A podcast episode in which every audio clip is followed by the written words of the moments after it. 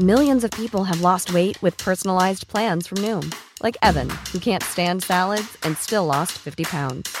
Salads, generally, for most people, are the easy button, right? For me, that wasn't an option.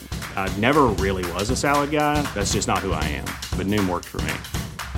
Get your personalized plan today at Noom.com. Real Noom user compensated to provide their story. In four weeks, the typical Noom user can expect to lose one to two pounds per week. Individual results may vary.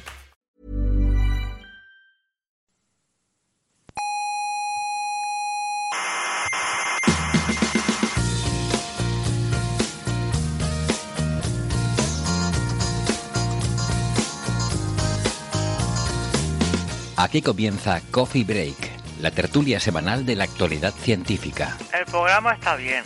Claro, sea, el, el contenido es bueno. Es bueno. Lo que pasa es que, claro, si esto lo presentara Iñaki Gabilondo estaría mejor. Hombre, O Pepa Bueno, o, no algún profesional. no, pero está bien como lo hacen ellos también. Sí, no, bien está, pero ¿Pero qué? yo, yo me imagino a Gabilondo hablando de las estrellas y eso y... Eso sí que sería un programa bueno, pero... Pero bueno, es lo que hay, es lo que hay, es lo que hay.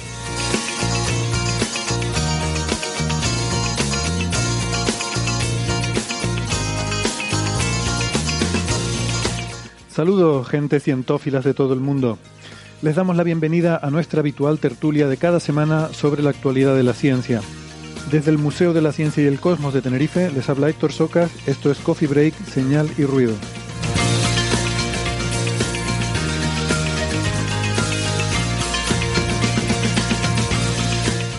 Y hoy tendremos un programa muy particular. ¿Y por qué lo digo? ¿Porque cuando llueve no se moja como los demás? No, lo digo porque hablaremos mucho de física de partículas, del LHC, del futuro de los colisionadores, pero también de más cosas, por ejemplo, los grandes premios de las matemáticas, las medallas Fields, y también hablaremos del Sol, pero en esta ocasión visto con neutrinos.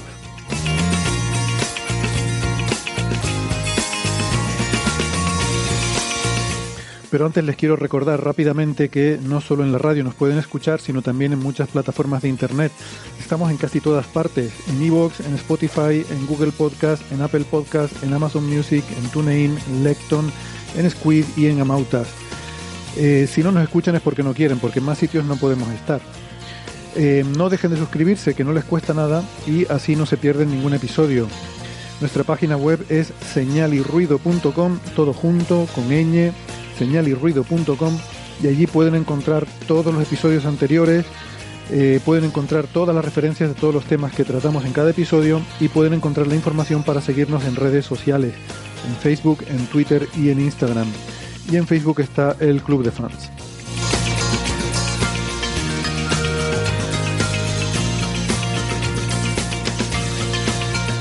Si prefieren la radio analógica de toda la vida, en las ondas hercianas nos pueden escuchar si viven en Canarias en Icoden Daute Radio, Radio ECA, Ondas Yaiza y Radio Juventud. En Málaga en Onda Pedriza, en Aragón en Ebro FM, en Málaga en Radio Estepona. Creo que lo he dicho mal, dije Málaga Onda Pedriza, es en Madrid Onda Pedriza, no sé si lo dije bien. Eh, es que no lo he dicho muchas veces, entonces a veces se me olvida. En Galicia en Cuac FM y en Argentina en Radio Voces de La Rioja y en la FM 99.9 de Mar del Plata. Era una prueba de atención.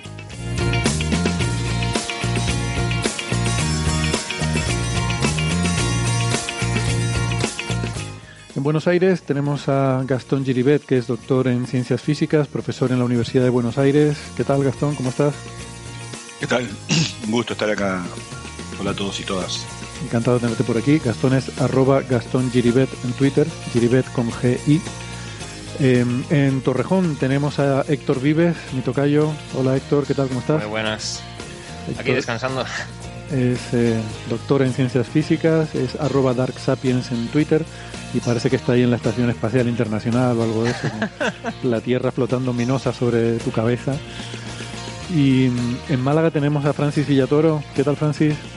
Muy bien, aquí estamos en Málaga, un día soleado, hace una buena temperatura afuera, cerca de 27, 28 grados, o sea que hace calorcito cuando uno pasea por la calle, así que muy agradable aquí con el aire acondicionado puesto. Muy bien. Francis es físico, informático, doctor en matemáticas, eh, es arroba emulenews en Twitter, es profesor en la Universidad de Málaga y nos enseñaba en la cámara eh, Héctor Vives la temperatura en Torrejón, pero no se llegó a ver bien. Creo que ponías 30 grados o algo 31, así. 31. Sí, sí. Ayer había más, más calor. Sí, sí. Que, mm, pues nada, bastante calorcito, la verdad, como para torrarse. Es torrajón. Bueno, eh, nada, pues estamos todos nerviosos porque dentro de poco se liberarán las primeras imágenes del telescopio espacial James Webb y mm, el martes. Eh, y bueno, va a haber una serie de eventos eh, divulgativos por todo el mundo para, para, en fin, comentar y para, sobre todo para mostrar al público estas imágenes. Y como ya les decía, pues aquí en el, en el Museo de la Ciencia y el Cosmos de Tenerife les esperamos el viernes 15 para mm, tendremos aquí un, un grupito de expertas y expertos en diferentes áreas de la astrofísica que más o menos hemos conseguido sonsacar de qué temas son. eh, mira que nos costó, ¿eh? pues no quería soltar prenda a la ESA. Estábamos preguntándole, pero, o sea, no te digo que me digas qué, es, qué se ven las imágenes, sino de qué son. Esto es de galaxias, es de exoplanetas, es de. Nada, de todo un poco, en fin Claro. de esto y de aquello.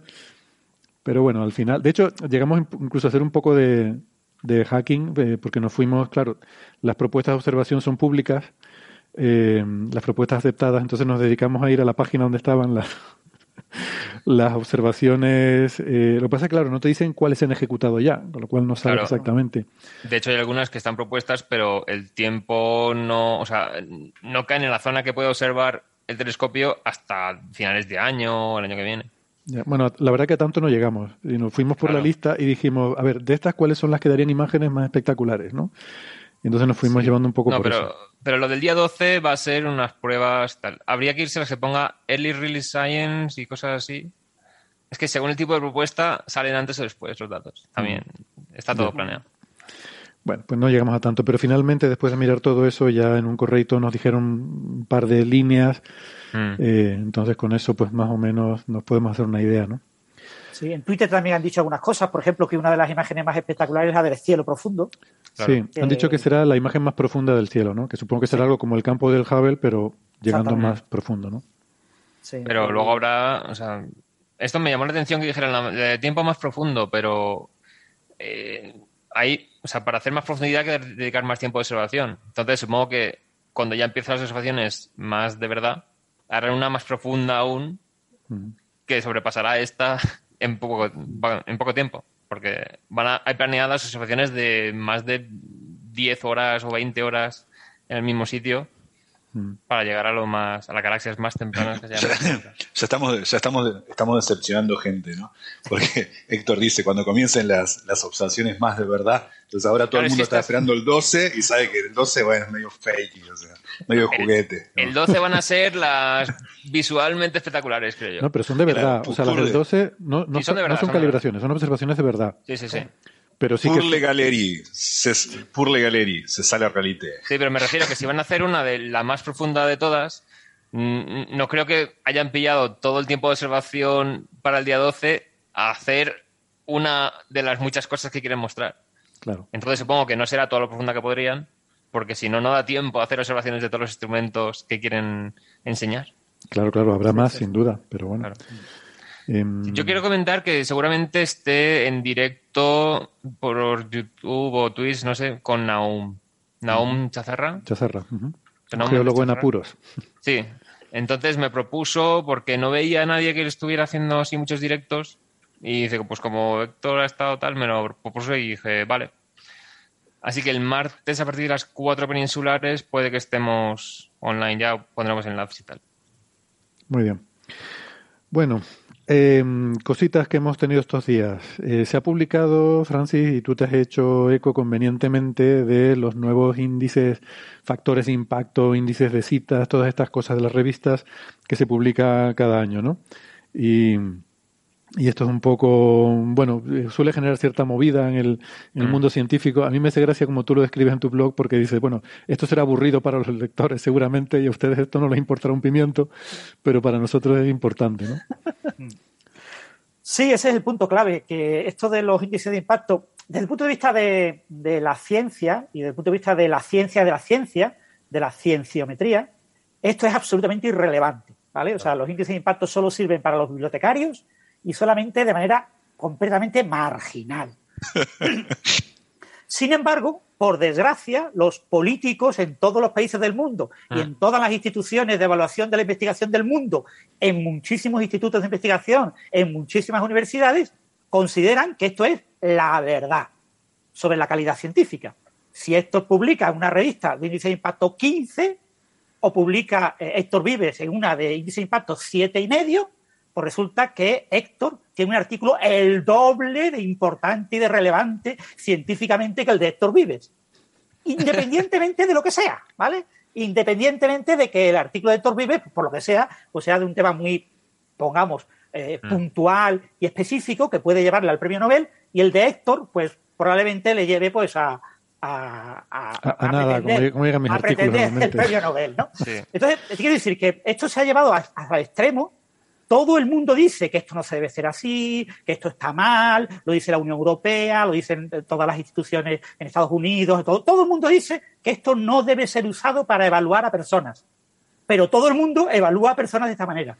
Claro, es que la imagínate, joven- Francis, es que si no tuviéramos alguna métrica como esta, ¿qué, qué habría que hacer? ¿Leerse los papers de la gente? leerse los para papers y entrevistar a- al candidato. Claro. claro. Aquí claro. todas las semanas leemos los papers. Exacto. Claro, pero nosotros, ¿Qué es lo que hay que nosotros, hacer? Claro. nosotros nos leemos los papers para que usted no tenga que hacerlo. Entonces, claro, Claro. Claro. haría Sí, falta... pero es que es una cosa, o sea, evaluar personas con este método, es decir, como el resto de gente que ha publicado este año en esa revista les han citado más, tú tienes más valor. Exactamente. O sea, Y cuando lo publicas, tú cuando mandas tu artículo, no sabes cuánto van a citar al resto. Y si de repente tú mandas un artículo en la que al resto citan más, lo mandas a una revista en la que al resto citan más porque esa cuenta más, a lo mejor el año que tú publicaste resulta que al resto le citaron menos, entonces tu artículo va a contar menos porque los demás le citaron menos. Eh, Este, este es eh, yo creo que este, si me permiten, es un punto importante, porque eh, yo estoy totalmente de acuerdo con lo que escribió Francis y con lo que acaba de decir Francis. Si tuviésemos que jugar un poco del abogado del diablo y dar, bueno, para algo, para algo tiene que servir, sí, tiene que servir, pero hay que tener mucho cuidado con esto. Por ejemplo, ¿y por qué se relaciona con lo que acaba de decir Héctor? Porque esto genera mucha distorsión, sobre todo cuando uno eh, mide corto plazo, por ejemplo, cuando uno dice, bueno, voy a evaluar los últimos cinco años de tales investigadores, o en particular cuando uno evalúa gente joven. Porque en gente joven uno le da tiempo a su carrera evolucionar. Claro, si uno evalúa un tipo de 20 años de carrera, dice, bueno, sí, un artículo en tal revista no dice nada. Eh, todos sabemos que a veces hay artículos horribles en revistas buenas y viceversa. Ahora, si una persona tiene 50 artículos en revistas de primera línea, eso sí dice algo. Entonces el problema está cuando, estas, cuando se intentan extrapolar estos métodos, sobre todo a gente joven o plazos cortos de gente de carrera. Voy a reevaluar el grant de este investigador evaluando solo los últimos cinco años. Es una estupidez. O sea, esto, si vale y dice algo, dice algo y no mucho. Y cuando uno lo usa para, eh, dice, bueno, a ver, estoy evaluando una suerte de comportamiento, de forma de trabajar, de largo plazo, una cuestión estadística. Es como hacer estadística con cuatro números. Pero si es a largo plazo, ya se podrían empezar a usar las citaciones de los artículos de este investigador investigadora. no- Exacto. no o, el, o el revista. índice, o el índice de Hirsch o diferentes cosas, o mezclarlos, porque ninguno de estos es un indicador perfecto, Claro. entonces hay que Claro. mezclarlo. sí. Bueno, lo que En pasa es que esto, además, perdona Francis, quiero añadir simplemente para terminar de poner la- las cosas encima de la mesa, hay otro tema importante que es que últimamente estamos en un clima cambiante en el mundo de las publicaciones científicas porque han aparecido todas estas nuevas revistas, algunas de, en fin, de dudosa reputación que van a, bueno, a buscar meterse ahí en el negocio como sea, ¿no? Entonces, de alguna forma hay que distinguir eh, lo que es una publicación en cualquier revista basura de lo que son publicaciones de calidad, ¿no? ¿Y cómo distingues eso? Pues realmente es complicado. Mm, eh, al final yo creo que ese es el único sentido que tiene todo esto, es quizás no para filtrar o no para mm, clasificar o medir a los investigadores, sino a las revistas y tratar de poner un criterio para decir, bueno, estas son las revistas que nos creemos un poco y todo esto pues es la, la morralla esta que está surgiendo ahora. Sí, el, el problema es ese, que el, evaluar una revista pues no tiene sentido. Quiero decir, ¿pa- ¿para qué sirve evaluar una revista? ¿no? Es decir, Mm. ¿para qué mm, le sirve a un científico que haya una mm, evaluación muy buena de la revista a la que quiere publicar? Lo que tiene que hacer ese científico es decidir cuál es la revista que sus colegas, él y sus colegas más lee. Es decir, un científico que no lee todas las semanas Nature, todos quieren publicar en Nature. ¿Pero para qué? Mira, Nature este año, en el JCR 2021, que se publica en el 2022, pero se llama JCR 2021 mm. porque es relativo a la revista Su Estado a nivel de citas en 2021, la revista Nature por primera vez es la, primera vez que una revista supera un millón de citas en un año. Y lo hago la revista Nature. Mientras la revista Nature de los, eh, ha conseguido 16 artículos con más de 500 citas. ¿Eh? Pero resulta que 12 de esos 500 son de COVID-19. La, hay ahora mismo 7 revistas con un índice de impacto por encima de 100. Y la causa de que tengan un índice de impacto por encima de 100 es que han publicado artículos de COVID. Es decir, ahora mismo ciertas revistas están infladas en índice de impacto por culpa de la COVID. Si tú no investigas en COVID y publicas en esas revistas, tú te estás comiendo para ti, estás ganando lo que están recibiendo esas revistas por publicar de COVID no, no lo que es intrínseco de esa revista. ¿no? Mm. Entonces, esto está, ya digo, un sesgo que tú dices, bueno, pues claro, me beneficia, pues claro que me beneficia. hay mm. algunas revistas ahora que han pegado un salto tremendo, hay una revista que ha entrado directamente en número uno en una de las categorías, y tú dices, bueno, mm, ¿y por qué ha entrado? Si tiene como 16 artículos. Pues probablemente por ingeniería del índice de impacto. Porque el editor lo ha hecho de manera adecuada y la editorial de manera adecuada para favorecer que esa revista sea altamente citada. Mm. Una revista absolutamente desconocida en la que yo, yo no sabía ni que existía. y dice, bueno, ¿y cómo ha aparecido esta revista de repente aquí? Eh, pues mira, resulta que tiene un impacto tremendo. Ya, ya si tú analizas en detalle, ves que ahí ha habido ingeniería del índice de impacto. Pero que va a conseguir siendo la número uno, que muchos investigadores que no sabían que existía esa revista, ahora quieran publicar en esa revista. Me encantó no la observación. En esa revista porque sea el mejor lugar para publicar. No, publican en esa revista porque es la número uno. Una chorrada como una casa. Perdona, Gastón. Me encantó, me encantó la observación de Francis y me la voy a quedar, te la voy a robar, Francis, te voy a citar.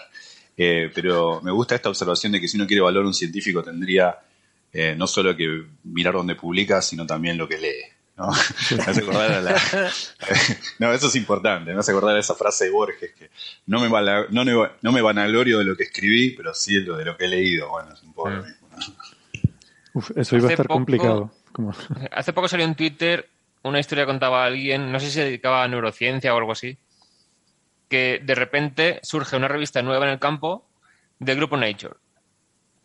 Entonces, claro, la gente ve Nature y dice, uy, esta va a ser importante porque es de Nature. Entonces empezaron a mandar sus mejores artículos ahí, con un coste de publicación alto, a pesar de que la revista era desconocida. Podríamos, inventar así como está Nature eh, Communication, Nature Astronomy, Nature. Bueno, podemos hacer Nature Bullshit. Nature Bullshit. No, pero esa ya es la normal. No, creo. bueno, el caso es que eh, el primer año de revista, que era totalmente desconocida, la gente, como ve Nature, se pone a mandar los mejores artículos que tenía en su campo, ahí, pagando su dinero. Resultado, saca un índice de impacto brutal nada más empezar porque eran los artículos que se habían guardado los que quería mandar a, cosas de Nature. Así que eso ha desembocado en que la gente que publica en este campo, ahora de repente les va a costar más dinero publicar, porque Nature ha sacado una nueva revista con el nombre Nature. Hmm. Y todo se ha envolcado pensando que el resto iban a citar más cosas de ahí, y por... No, era, no era neurología, perdón, era de estudio del comportamiento porque era muy irónico, decía, ah. este dice que justamente lo que estudia este área de la ciencia es lo que ha usado el grupo Nature para manipularles a todos. Pero de todas formas, eso lo tenemos. Por ejemplo, os comento un caso muy, muy drástico y muy radical y, es muy representativo. La mejor revista del mundo en física de la materia condensada, donde todo el mundo quiere publicar y donde publican los mejores, es Physical Review B. Hmm. Physical Review B es una revista Q1 eh, pero iba bajando poco a poco su Q1. Y uno de los hitos que hicieron que bajara de Q1 a Q2 fue la aparición de una revista de Nature, una NPJ, una NPJ, eh, el Nature Publishing Group, eh, sobre Quantum Information, que no tiene nada que ver con la materia condensada, que es información cuántica, pero que como no sabían en el, en el, en, el, en el JCR dónde meterla, el Web Science, no sabían dónde meter esa revista, la metieron en materia condensada. Entonces pasaron de Q1 a Q2 la revista más prestigiosa, donde todo el mundo quiere publicar, donde cuesta muchísimo publicar, más que en las grandes tipo Nature, etcétera, y sin embargo, donde eh, ahora es Q2 y claro, pues tienes que publicar tres o cuatro para que te cuente Mm. como uno. Porque el Q1 es el FTN, el Q2 ya es, bueno, el No. Q3 es No si Q3 eh, y el hemos Q4 ni se la, menciona. la Y los que no aclaración de que juego- Q1, Q2, Q3 son los cuartiles. ¿no? Que Sí, Q1 son los son el, el primer cuartil, el primer el top 25% y, y así, Q2, Q3. Sí, yo con- con Q3 eso son los una Q3, pregunta. por eso se llaman así. Con esto tengo una pregunta. Si de repente salen muchas revistas cutres con poco índice de impacto, pero los cuartiles van en porcentaje de, de número de revistas, ¿haría que subieran de cuartil las que están en Q2, por ejemplo? Si de repente ponen muchas revistas Claro, eso, eso es lo que ha pasado, por ejemplo, es lo que pasa en matemática aplicada. Matemática aplicada es una de las grandes áreas, una área en la que yo publico, eh, eh, una de las grandes áreas tiene 200, no sé, recuerdo, 225, 230 revistas y ha ido creciendo. Empezó como con 150 o así, ha ido creciendo y conforme ha ido creciendo, claro, entonces yo tengo a mi disposición, eh, cuando publico matemática aplicada, como 50 revistas, Q1. Es decir, Claro. y, y entonces yo normalmente, yo he pasado en, en los últimos 20 años de publicar en revistas Q1, Q2 a publicar en esas mismas revistas que ahora son de uno, son del primer decil, Ah, ostras. O sea, ¿vale? O sea, yo ahora ya solamente publico en primer decil. Es que en primer decil tengo 16 revistas. Entonces, eh, eh, y claro, yo ya envío a la primera, a la segunda, a la tercera, a la cuarta, a la quinta. Claro. Ya no me molesto en, en enviar a la número 127. Eh, pero claro, porque el área ha crecido mucho. ¿Qué pasa? Porque esto va, esto probablemente en pocos años acabará rompiéndose este área Claro. En varias áreas más pequeñas y entonces ya habrá que ver en qué área es la que me conviene. Claro, pero como antes ha comentado el tema de es que ahora están saliendo revistas depredadoras y tal, yo pienso, claro, si de repente estas revistas de peor calidad las eliminas, las de buena calidad sin disminución de calidad van a bajar de cuartil. Claro. Porque hay menos revistas. O sea, Depende el de la muestra, depende claro. del número de revistas que hay. La Claro, clasificación depende de la muestra que tengas.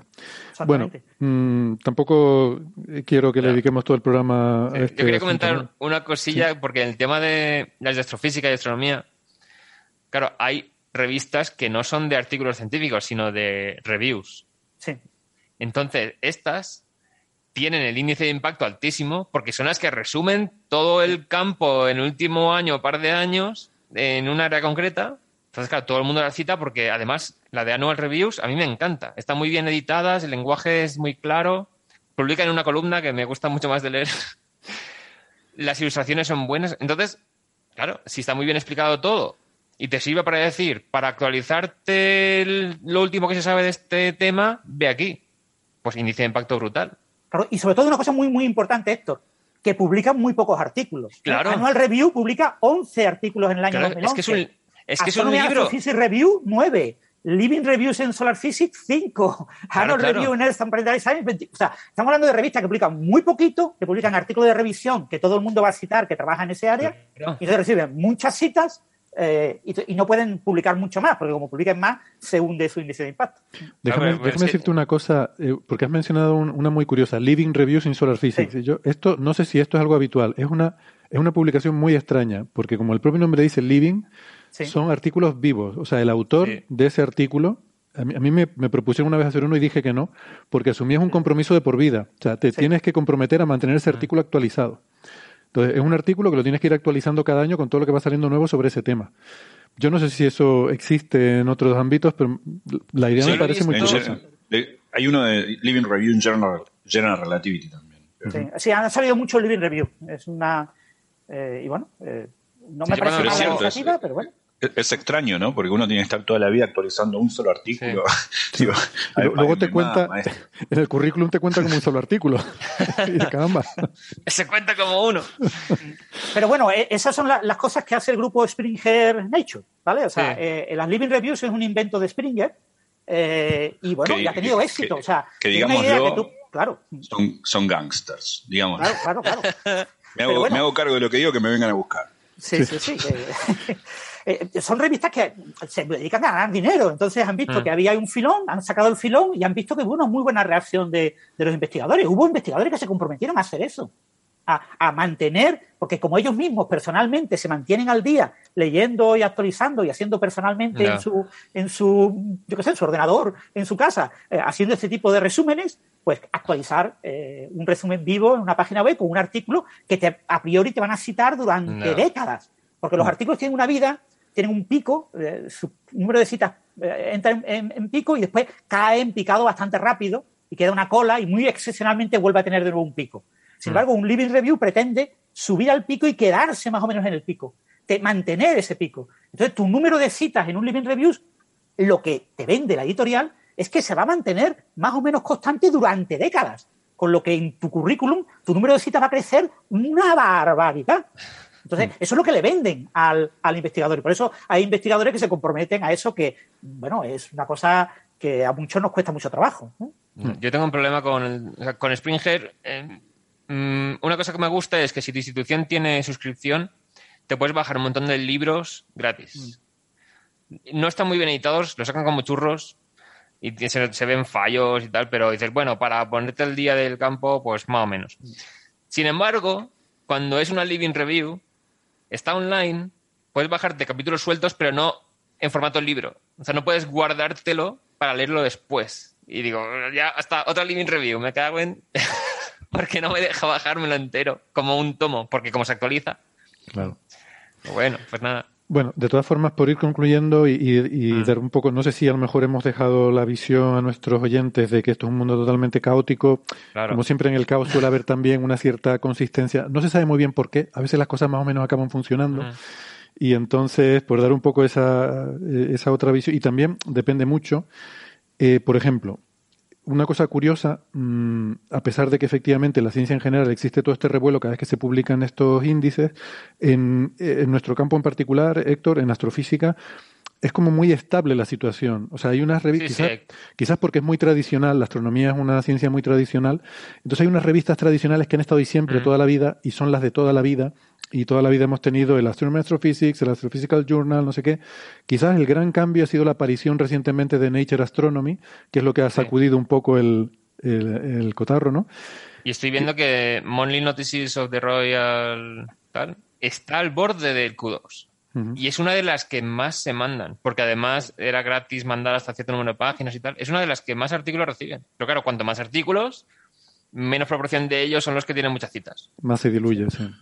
Claro, entonces... publicó el año pasado 4.000 artículos y, con toda seguridad, si no baja el número de artículos publicados este año, eh, va a acabar en Q2 el año que viene. Y es una de las mm. más importantes del campo. Mm. Y dices, es que esto...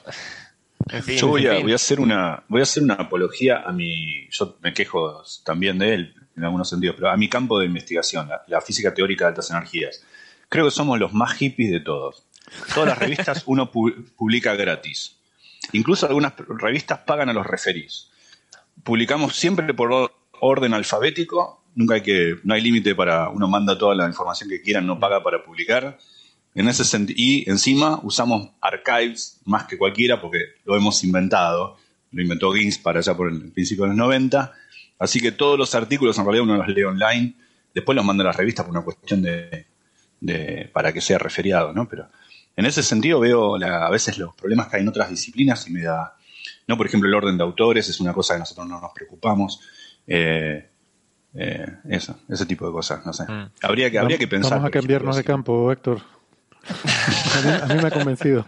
No, yo ya, yo ya me salgo, me hago un cambio de carrera que no dependa de las publicaciones y ya me escapo por ahí. No, pero es importante porque, por ejemplo, para países eh, como, como, el mío, países que nos, nos, cuesta, nos costaría imposible, sería imposible para nosotros eh, pagar lo que cobran algunas ah, revistas, o al menos ciertamente no tan fácil como le sería a otros países. O sea, un grant del National Science Foundation no es un grant eh, PICT de Argentina. Entonces, si tuviésemos que pagar por las publicaciones, y eso hace que se democratice un poco el acceso a la información. Sí, sí, sí. Bien. Bueno, pues si quieren vamos pasando de tema. Eh, porque también otra cosa que hemos tenido estos días es el aniversario. Se cumplen 10 años, todos recordamos en 2012 la Eurocopa que el eh, no el, el bosón de Higgs, ¿no? que en el LHC se encontró la evidencia ya definitiva de, de la existencia de esta partícula, por tanto del campo de Higgs y de se completaba un poco el modelo estándar, ¿no? Y todas las cosas aunque luego sigue teniendo sus problemas, ¿no? O sea, no sé por qué se, se vende aquello como una especie ya de, de, de, la coronación final del modelo estándar, como cuando, tanto en aquella época como hoy en día seguimos sabiendo, que hay cosas que el modelo estándar no responde, ¿no? Ahí tiene fisuras. Pero bueno, La cuestión es que eso eh, fue un momento histórico realmente. Se cumplen 10 años de, de, aquello. No sé si quieren aprovechar para recordar eh, alguna anécdota, alguna situación que o, algún comentario que quieran hacer sobre el aniversario. Y luego ponemos la mirada un poco en el futuro, ¿no? De lo que viene después, que quizás es lo más interesante ahora. Bueno, si queréis comento yo brevemente. El, el, campo de Higgs oficialmente fue descubierto con el bosón W y el bosón Z en 1983. Es decir, la existencia del de el campo de Higgs se consideraba fuera de toda duda desde mediados de los 80. El problema es el modelo de Higgs que predice una partícula, ¿vale? Porque el campo de Higgs yo podía incorporar los modelos estándar de muchas maneras, eh, por ejemplo, con el Higgs una partícula compuesta, siendo un campo resultado de una composición de otros campos, por ejemplo el Technicolor, o uh, con uh, campos que no tienen estado de tipo partícula. Entonces, o sea, son las propiedades realmente, ¿no? Las propiedades de la partícula, claro. la masa Entonces, del Higgs, ¿no? Había que encontrar el campo de Higgs, él tenía un parámetro incógnita que no conocíamos, que era, porque hay un parámetro que sí conocíamos, que era la energía del vacío del campo, que sí podíamos obtener a partir de las masas del W y el Z, pero eh, quedaba el parámetro de la masa del Higgs, que es un parámetro relevante porque nos da el autoacoplo. Un bosón de Higgs puede desintegrarse en dos bosones de Higgs. ¿vale? Un bosón de Higgs, por supuesto, que tenga suficiente energía cinética, suficiente energía como para poder eh, decaer en dos bosones de Higgs.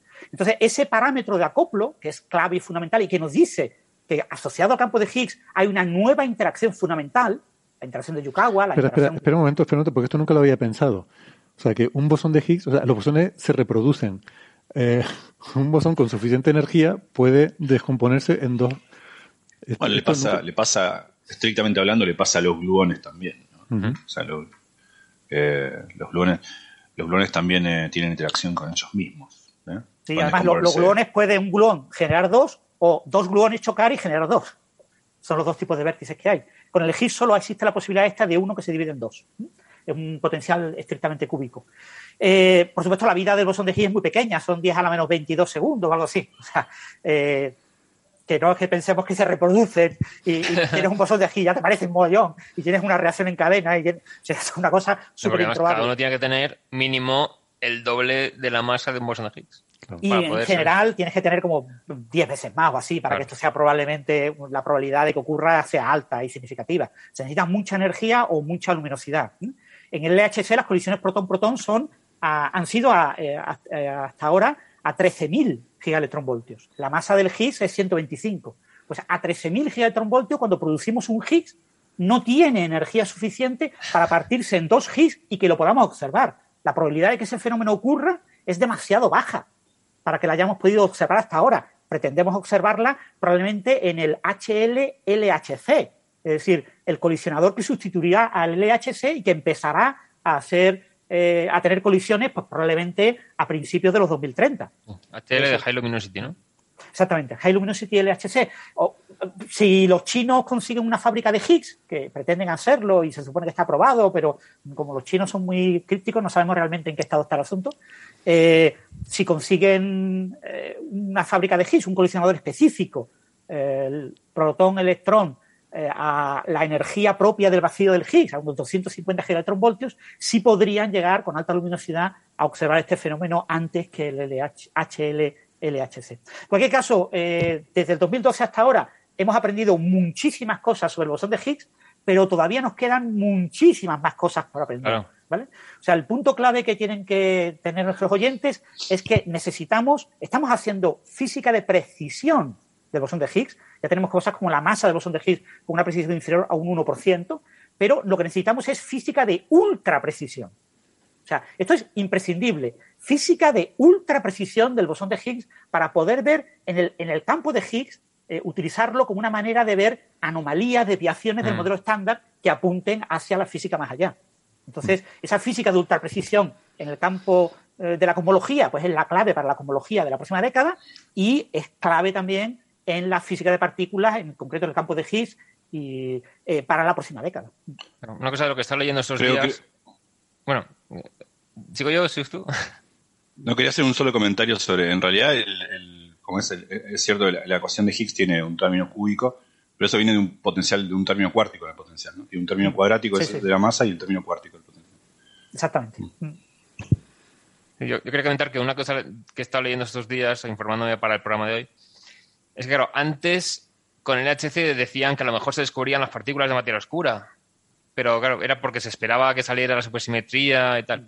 Y ahora lo que estaban diciendo es, tenemos que estudiar muy bien la interacción del Higgs con las partículas que conocemos, porque como algunas de esas interacciones salen lo que llaman fluctuaciones cuánticas de por medio que no llevamos a observar, pero observamos sus productos, esas fluctuaciones cuánticas o loops que llamamos pueden ser con partículas de modelo estándar o con partículas desconocidas, que puedan ser las de materia oscura, si es que son partículas y cosas así. Entonces, estudiando con mucha precisión la interacción del Higgs, de cómo se desintegran partículas que sí que podemos detectar, si hay desviaciones en esos temas, puede ser debido a que esté en, en lo que llamaríamos la espuma cuántica, en la polarización del vacío y tal. Ahí, de forma no observable, estén ocurriendo cosas con campos y partículas de las que buscamos para materia oscura y den lugar a las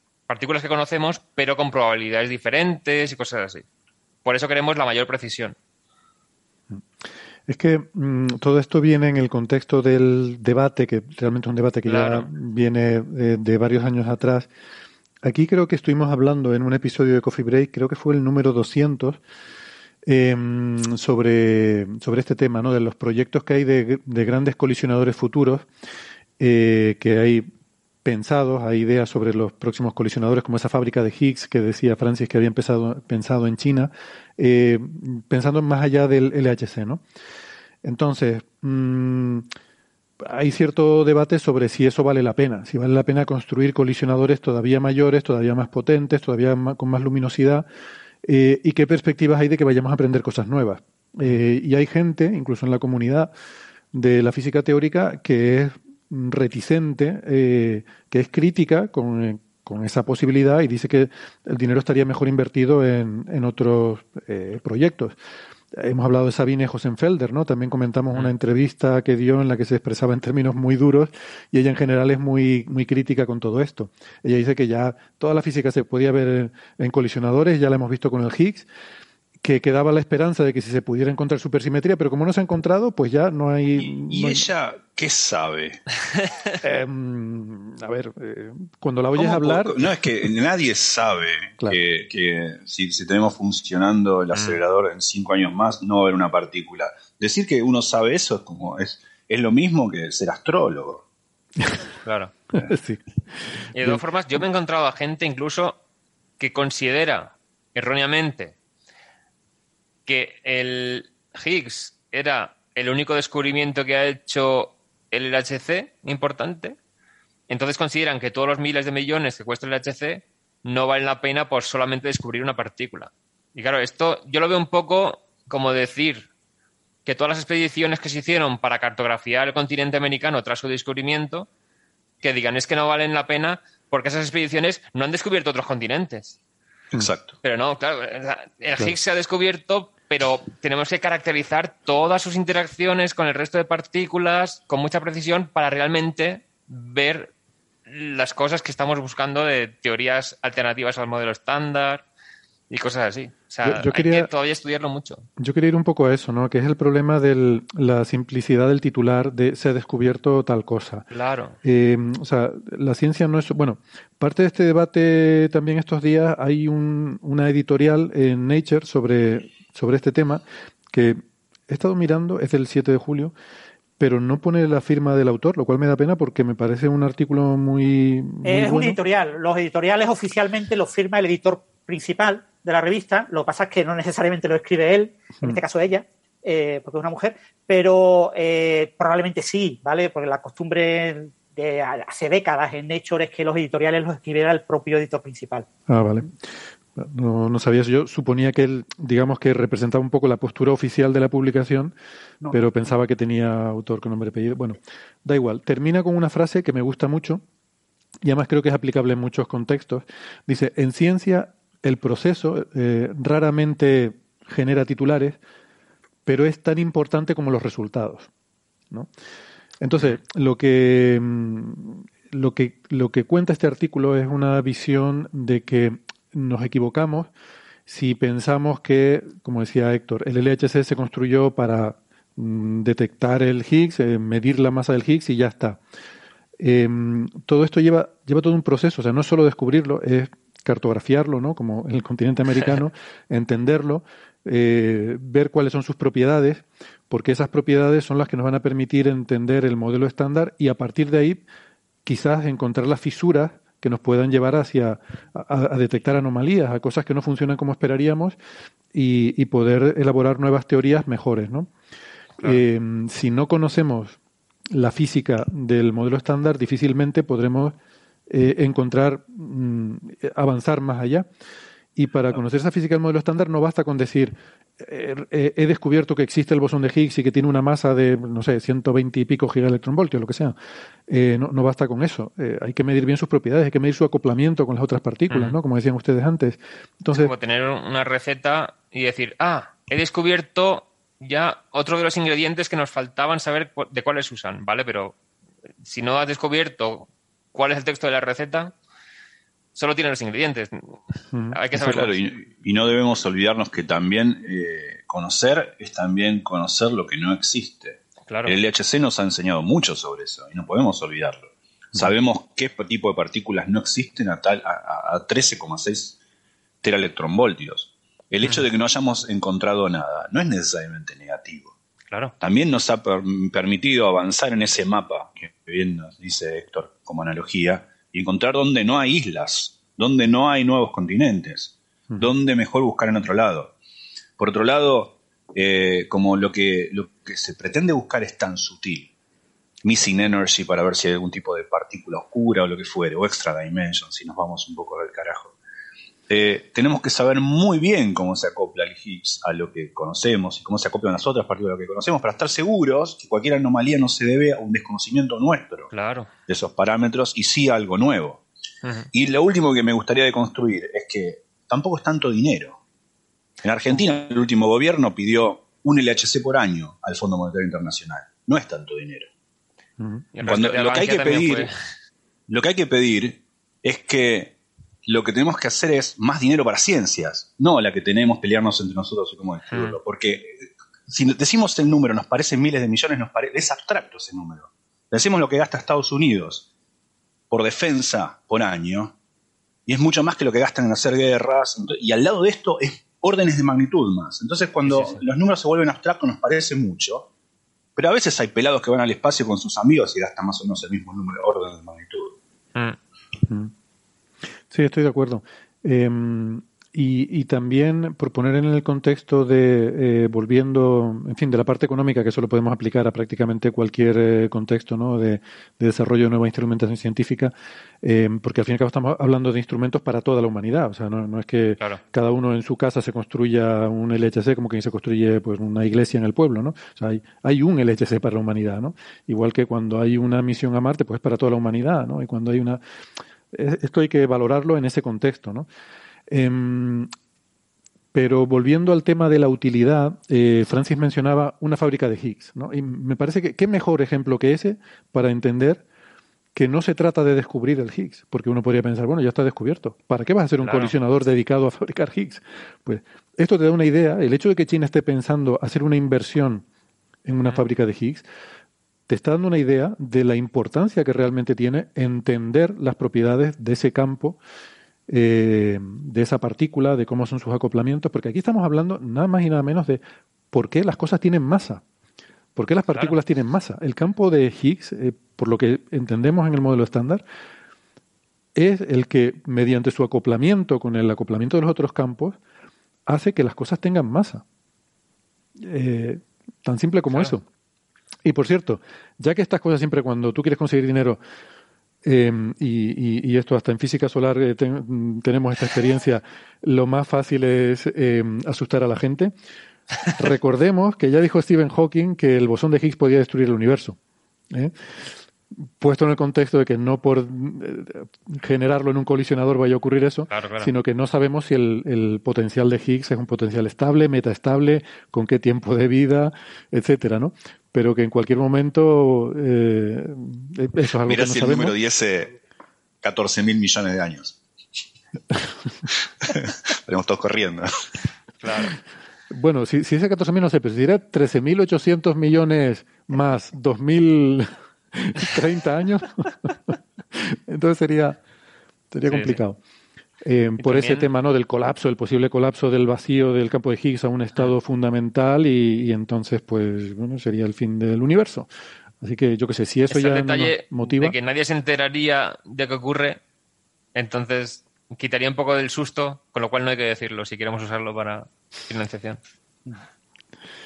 Sino Bueno. esto como, por ejemplo, si imaginemos que se descubre en España un nuevo tipo de felino, ¿no? El, el Mm. español. El español es una especie de lince, pero que vive en cuevas y, y solo sale de noche y es extremadamente difícil de detectar. Resulta que han puesto unas cámaras automáticas en ciertas cuevas y, y a- y acaba viéndose imágenes del español. Aquí hay dos opciones, ¿no? Este nuevo li- eh, felino español, tenemos dos opciones. Una, protegerlo absolutamente eh, y, que, y hacer como que no existiera, no existe, ¿vale? No existe, no. Y, y así es la mejor manera de que nadie se entere que existe y así se protege y sigue siendo desconocido para la mayor parte de la gente. O todo lo contrario, es decir, es que es un nuevo felino, es que es el nuevo lince, pero en peligro de extinción infinitamente peor que el propio lince. Es que tenemos que protegerlo, tenemos que estudiarlo, tenemos que saber su biología, tenemos que saber por qué vive en cuevas, porque tenemos que estudiarlo con, con absoluto detalle, ¿no?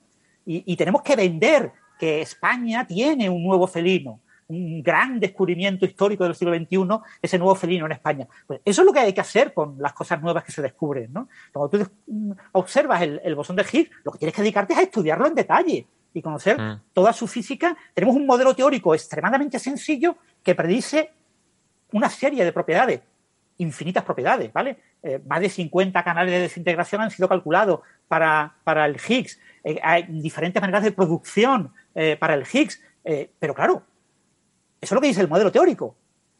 Pero, ¿de verdad el Higgs de verdad se comporta como dice eso? ¿Ese eh, nuevo felino, el español, se comporta exactamente como el lince? Porque la teoría dice que tiene que tener los dos un ancestro común porque viven en, en- en España, ¿no? Pues entonces deberían de, de comportarse de manera muy parecida. ¿Pero de verdad se comportan de manera parecida? Pues hay que comprobarlo. Entonces, por eso se requieren nuevos colisionadores que estudien en detalle todas y cada una de esas predicciones. El modelo estándar no predice una cosa. El modelo estándar predice el Higgs. Venga, a- a- acabamos. No, no, es que el Higgs eh, es- aparece eh, y, eh, en muchos procesos donde hay un parámetro y el modelo estándar predice el valor exacto de ese parámetro. Y hay cientos de parámetros. Claro. Pero la naturaleza sigue la regla de lo que haya dicho el modelo estándar, hay que cumplirlo. No, la naturaleza hace lo que hace. Nosotros queremos conocer qué es lo que hace. Tenemos que comprobar que ese parámetro eh, sigue exactamente eh, lo que dice el modelo teórico. Y no solo eso, sino más con precisión. No basta decir, venga, pues con que se parezca al parámetro teórico en un 20% ya nos quedamos tranquilos, ¿vale? Porque vaya, ya tenemos un 20%. ¿Para qué vamos? No, no, hay que comprobarlo Claro. al 1%, al 1 por mil. Claro, al 1 por mil nos va a costar más de un siglo. Pues a- por lo menos al 1% de muchos parámetros, pues lo tenemos a décadas vista y hay que hacerlo. Entonces, en, en ello tenemos que embarcarnos sí o sí. No podemos eh, decir, ya no quiero saber, ¿vale? Mm. La, la ciencia debemos de eliminarla. Estamos en la película Interestelar. Ya nadie tiene que hacer carrera científica, todo el mundo tiene que ser agricultor. Eh, Pues no. Es que con el tema de los avances científicos, una cosa que siempre tenemos que recalcar es queremos ver diferencias entre el, el paradigma que tenemos que nos explica todo razonablemente bien y lo nuevo, que tiene que explicar todo razonablemente, razonablemente bien, pero mejor. Entonces, si no sabemos exactamente qué predice lo actual, no vamos a poder ver la diferencia si es real o no.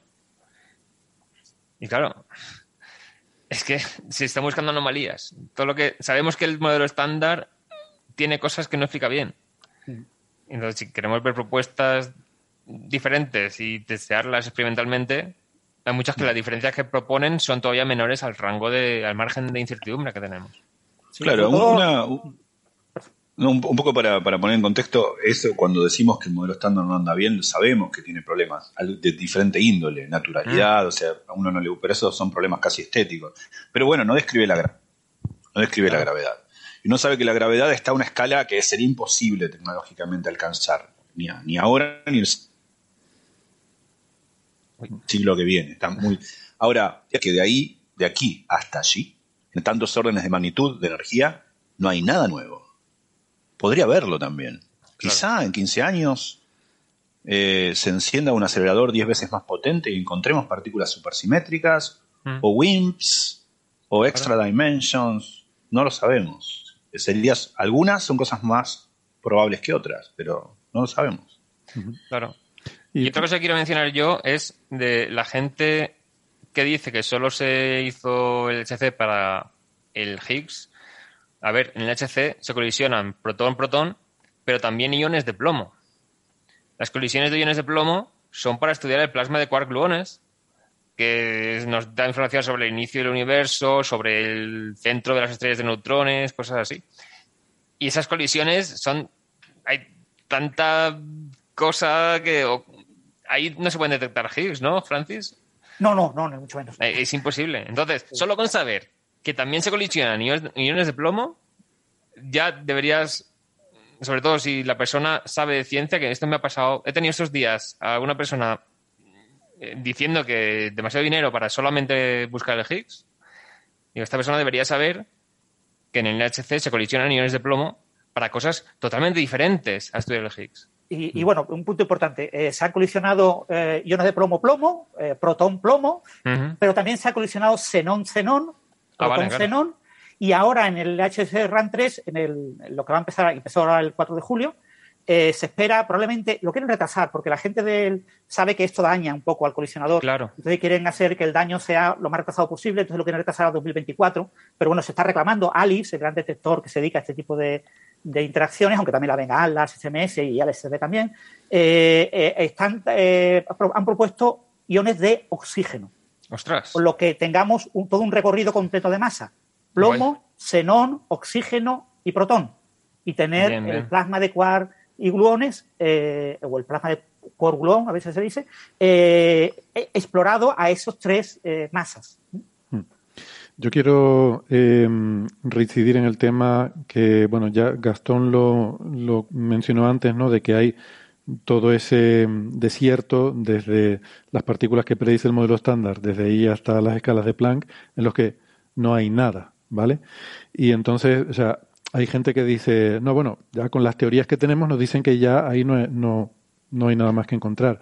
Y bueno, pero si tú estás asumiendo que tus teorías ya son toda la verdad, entonces evidentemente así nunca vas, a, nunca vas a descubrir nada nuevo.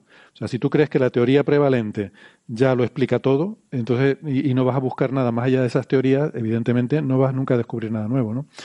Por otra Yo parte, vez- por otra parte, perdona solo por terminar el argumento, Sí, sí. estas teorías que supuestamente eh, ya es todo lo que hay que saber y no hay nada más, eh, no solo tienen problemas con la gravedad, como planteaba Gastón, es que incluso dejando de lado ese problema que parece ser un problema gordo, tienes problemas como que la materia oscura no tiene ni idea de lo que es, el exceso de materia sobre antimateria no te, no te Claro. lo explica, y fíjate tú si es una cosa importante o no, es básicamente la existencia de todo. O sea, es una teoría que tiene dificultades para explicar que exista algo en el universo, ¿no? Em, la masa de los neutrinos eh, es, es otro problema. O sea, hay una serie de problemas como muy, mm, entre comillas, mundanos, pero súper importantes, que el modelo estándar eh, predice mal. ¿Vale? Por lo tanto, no podemos en ningún caso decir que el modelo estándar es todo lo que sabemos. Eh, Al contrario, sabemos que tiene fallos y tenemos que ir más allá y buscar eh, teorías mejores que ese modelo estándar. ¿no? Por tanto, de alguna manera, te- aún así entiendo que el debate es legítimo, ¿eh? si la vía es con nuevos colisionadores o de otra forma. Pero, y ya termino, decir que eh, el, eh, el LHC solo sirve para mm, descubrir el bosón de Higgs y por tanto eso ya está hecho y ya no hace falta hacer más. Es como decir que un telescopio solar solo sirve para, observar una estrella y que ya está descubierta y que ya no hace falta más Claro. eh, observar el Sol. Es que, Héctor, mira que querer mirar al sol. Encima es peligroso mirar al sol. Es, es hasta peligroso. Eso sí que es peligroso. Y no, y no colisionar partículas para producir un Higgs. Además, del Sol ya sabemos la masa, que es lo que buscábamos Claro, del ya Higgs. sabemos la masa. Ya tenemos la masa, por tanto ya está. Y su posición, y bueno. Sí, lo- los opositores al tema de progresar en el mundo de grandes colisionadores, como Sabine Hosenfelder, que es la gran divulgadora de estas ideas y que bueno, ha publicado recientemente un libro en el que comenta el tema, eh, fundamentalmente eh, se oponen diciendo no necesitamos eh, seguir explorando la alta energía en este siglo, sino que tenemos que concentrarnos en, por un lado, la baja energía, por ejemplo, experimentos de laboratorio para estudiar los efectos cuánticos en la gravitación, gravitación, eh, cuantizar la gravitación newtoniana, cuantizar la gravitación relativista en un régimen de muy, muy baja energía y ver si se comporta eh, como todo el mundo espera, eh, siguiendo las leyes de la, de la mecánica cuántica. Y por otro lado, experimentos de física fundamental relativamente baratos comparados con el LHC. Por ejemplo, nuevos interferómetros de ondas gravitacionales, por ejemplo, ondas gravitacionales en el espacio, eh, o por ejemplo, nuevos detectores de neutrinos. Es decir, lo que plantea eh, Felder es que si estudiamos primero los grandes problemas a baja energía que tenemos en la teoría eh, y que mm, deleguemos a el siguiente siglo estudiar mm, energías más altas. Porque conforme ponemos un, colisionador de energías cada vez más altas, estamos cada vez alejándonos más de los fenómenos interesantes que puede haber a baja energía que todavía quedan por explorar. ¿Mm? Por ejemplo, no sabemos si el bosón de Higgs le da masa al neutrino, pero es que ni una fábrica de Higgs, ni ningún colisionador de partículas de alta energía que produzca Higgs puede desvelar eso. Claro. La- el parámetro de Yukawa, el acoplamiento entre el Higgs, o sea, la, la desco- la desintegración de un Higgs en neutrinos es un fenómeno no solo que no vamos a observar en el siglo XX, sino que probablemente no vamos a observar en el milenio, en el segundo milenio. ¿vale? O sea, es un, eh, algo absolutamente imposible, más allá de lo concebible. Entonces, eso no lo vamos a poder explorar así. Entonces, la masa de los neutrinos tenemos que explorarla con experimentos, por ejemplo, de oscilación, de cambio de sabor, de cambio de tipo de neutrino, y ese tipo de experimentos, pues, tienen que recibir más financiación. Ha, ha habido varios experimentos, por ejemplo, el experimento DUNE, D-U-N-U-N-E, eh, en el Fermilab, pues recibió un recorte de financiación terrible. Iba a ser un experimento, el gran experimento de neutrinos de, de Estados Unidos, iba a liderar se, la se le fue el presupuesto en la película. Y le han, le han cortado el presupuesto a la mitad. Entonces, eh, José Ferder dice, si todo el dinero que Estados Unidos invierte en el LHC, en el CER, lo invierte eh, en Dune, pues probablemente no tenga que haber ese tipo de recorte. Entonces, ese es su, su argumento, ¿vale? No, Eso no es una es- negacionista del Eso, progreso. eso, es pus- eso es pusilánime, porque si verdaderamente se quiere hacer la revolucionaria, en lugar de criticar a sus colegas, tendría que decir, si el dinero que invierte Estados Unidos en armamento o en ese tipo de cosas, que se invierta en ciencias, esa es una verdadera crítica. Lo que hace, lo que hace ella es típico de cómoda burguesa, apóstata de la ciencia, eh, es una posición hiper cómoda, es una crítica de ópera que no va a poder cantar en su vida. Bueno, y hablando de ópera, acabo de ver así fugazmente en el chat que preguntaba Bruno Jiménez, mandamos un saludo a Bruno, que si el, no se usaba también el LHC para mandar neutrinos a Gran Sasso. Y digo yo que creo que eso estamos intentando olvidarlo, ¿no? Hemos dicho que no vamos a volver a hablar de eso, ¿no? ¿Pero era el LHC o era uno de los aceleradores? Sí, No- sí, no- el LHC, el, el- bueno, eh, en realidad el, eh, no era el propio haz del LHC el que se redistribuye, sino el SPS, el, el Hmm. colisionador, el supercolisionador de protones, que es el que inyecta eh, protones en el LHC, ¿no? La Sí. etapa previa, ese está eh, un poco por encima de donde está colocado físicamente el LHC, que Hmm. son 100 metros bajo tierra, está colocado por encima, y era el que se canalizaba hacia un blanco en el que eh, con grafito, directamente se inyectaban protones en grafito y eso eh, y estaba colocado el blanco de tal manera que apunta a, a Gran Sasso. Entonces, tú eh, envías En los línea protones recta, ahí. o sea, por debajo de la Tierra. Sí, tienes un, blanco de grafito, no recuerdo, era muy pequeñito, era un- como- una cosa como la mina de un lápiz, es una chorrada. Eh, envías el haz de protones eh, contra esa mina, después tienes como 100 metros de vacío, un tubo de vacío, no muy grande, no muy de mucho diámetro, no recuerdo el diámetro, de como 100 metros completamente vacío, en el que tú, claro, el protón colisiona, genera piones y caones, eh, y esos piones y caones se desintegran. Los caones preferentemente en, neutrinos muónicos, los piones preferentemente en, neutrinos eh, electrónicos. Y eso te genera el haz eh, que va en esa dirección. Entonces, como está apuntando a Gran Sasso, pues eh, en Gran Sasso se reciben esos nutrivo- neutrinos, que eran sobre todo neutrinos muónicos, los que se recibían, los interesantes en Gran Sasso, en la mayor parte de los detectores de Gran Sasso. Y bueno, ese experimento está instalado. O sea, lo que pasa es que hay que volverlo a, a poner en marcha cuando sea necesario, que se puede hacer. Apretando bien los cables. Apretando bien los cables, sí. Bueno, Hay un decíamos experimento esto, europeo de hacíamos la lanzarlo broma. en lugar de a Italia, lanzarlo a Suecia. ¿eh? Mm. Entonces, ese experimento también está, no sé si lo han hecho ya o no, pero hay que recolocar el blanco y Claro. en dirección hacia Suecia, en lugar de en dirección hacia Italia. Digo que eh, hacíamos la broma porque esto fue el experimento que dio como resultado aquel anuncio de neutrinos que viajaban más rápido que la velocidad de la luz. Bueno, eh, llegados a este punto vamos a hacer una pausita. eh, llegamos al Sí. final del primer bloque del programa y nos despedimos de los amigos que están escuchándonos por la radio, invitándoles a que sigan el resto del programa en la edición en Internet, en el podcast. Eh, si no, nos despedimos hasta la semana que viene. Si están en Internet, no toquen nada, que ya volvemos. Venga, chao. Chao, chao. Hasta luego. Chao.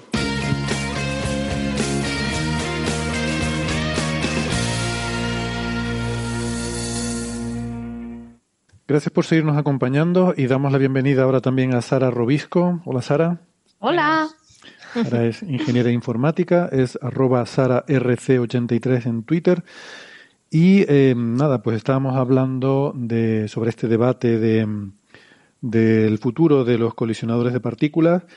Eh, ahora hemos tenido también la noticia del CERN de que ha comenzado el tercero de, los, eh, de las campañas de toma de datos del LHC. Creo que hay previstas cinco en total.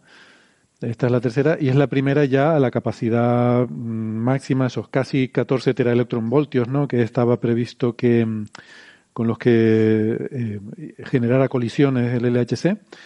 Y bueno, pues estamos empezando esa nueva toma de datos. ¿Qué, qué creen ustedes que se espera? Más energía, más caña. Mm, Más precisión. Sí, No lo sé, la- Perdón. ¿Sara? ¿Visteis, ¿Visteis la ceremonia de Ramp Up hace dos días? No. No pude. Pues, su- pues fue súper interesante porque iban contando un poco el pasado y aparte iban acelerando, iban metiéndole caña al bicho y iba saliendo, iban ellos hablando, entrevistando a la gente y abajo en la pantalla se iba viendo en qué fase estaba. Había, una ruedecita que alguien iba girando. Una ruedecita, sí, hasta, sí, hasta sí. llegar a velocidad No, digital, digital. Ah. Era estará- todo en digital. Estará enlazado en los enlaces cuando salga publicado el episodio de hoy, de podcast. Sí, Mm. Sí porque está en. YouTube, está así. Sí, sí, lo han sí. dejado grabado. Es muy, muy interesante y al final eso, brindan con champán, todo muy... Mm. Así que si escucháis en las noticias que, bueno, el LHC va a hacer que se abra un agujero negro, no, esto ya pas- habría pasado hace dos días, tranquilos.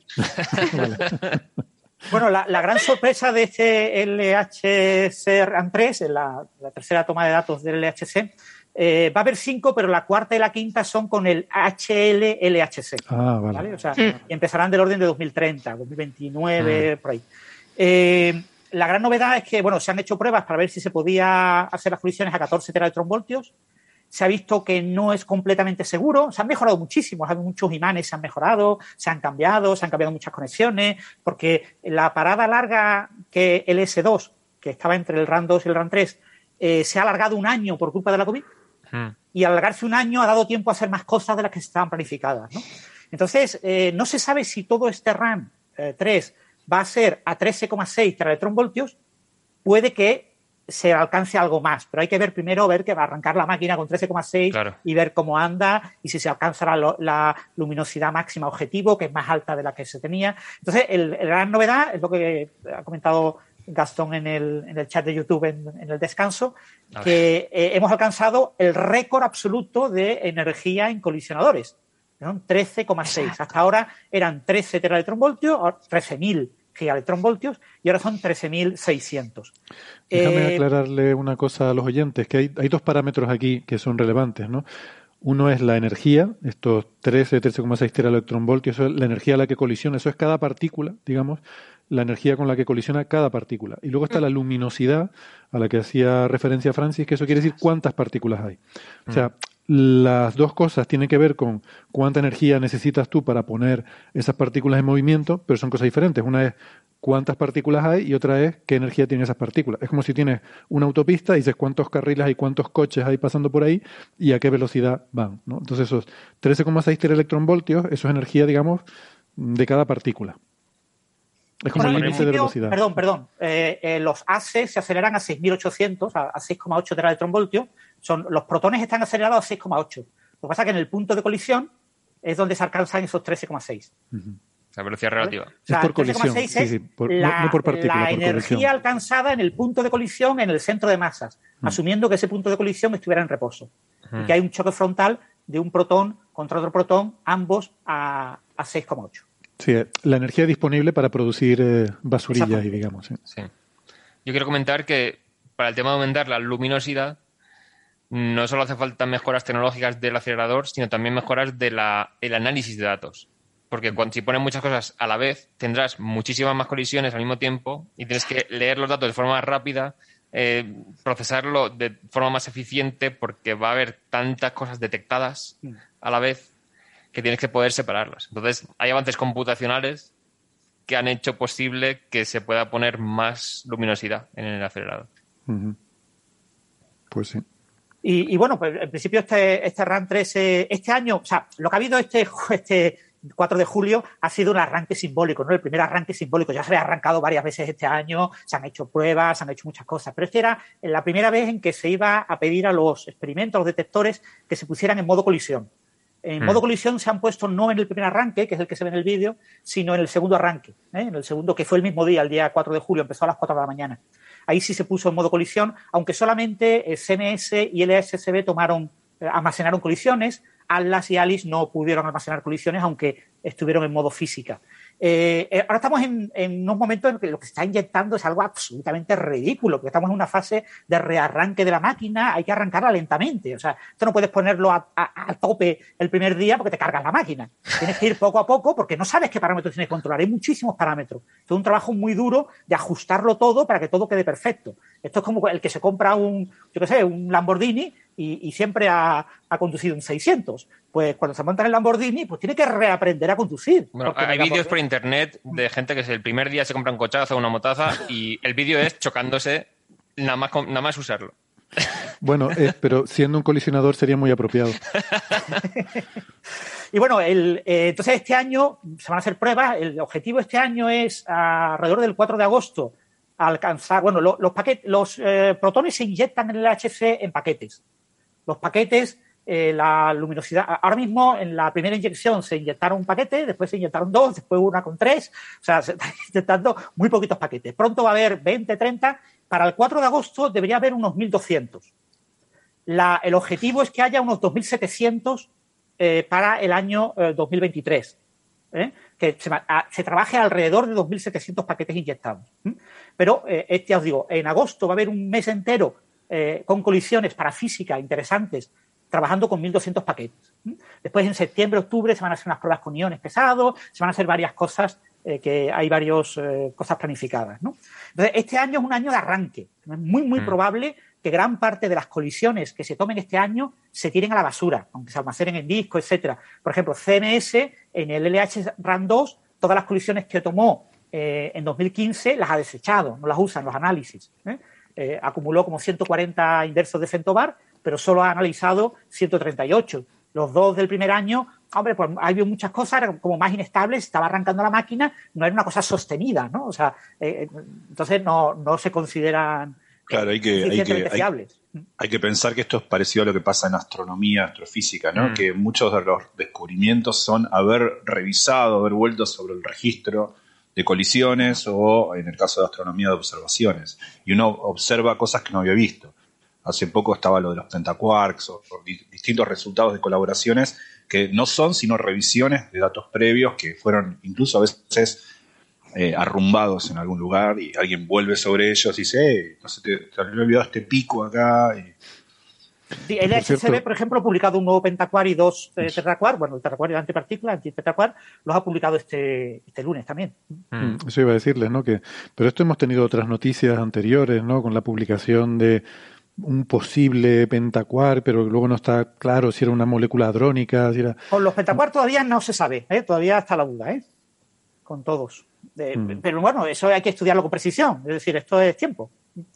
Eh, LHCb ha mejorado mucho sus detectores eh, de tal manera de que ahora va a poder acumular mucha más luminosidad, va a poder acumular muchas más colisiones y gracias a eso va a poder hacer física de alta precisión eh, en algunos fenómenos que le van a permitir ver, quizás confirmar algún pentacuar o algún tetracuar. Pero bueno, hay que verlo, hay que ver si, si se confirma definitivamente que son de verdad eh, hadrones exóticos y que no son moléculas hadrónicas, no son, como dice Héctor, composición de partículas ya conocidas.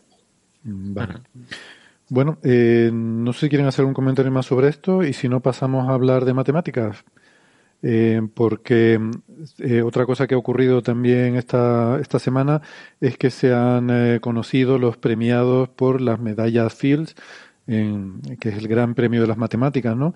Recordamos que no, no hay premio Nobel de matemáticas, que es un tema sobre el cual hay bastante folclore, historias diversas, pero, pero las matemáticas tienen su propio premio, que son las medallas Fields, y además, yo no sé, ¿se dan cada año las Fields o son cada dos?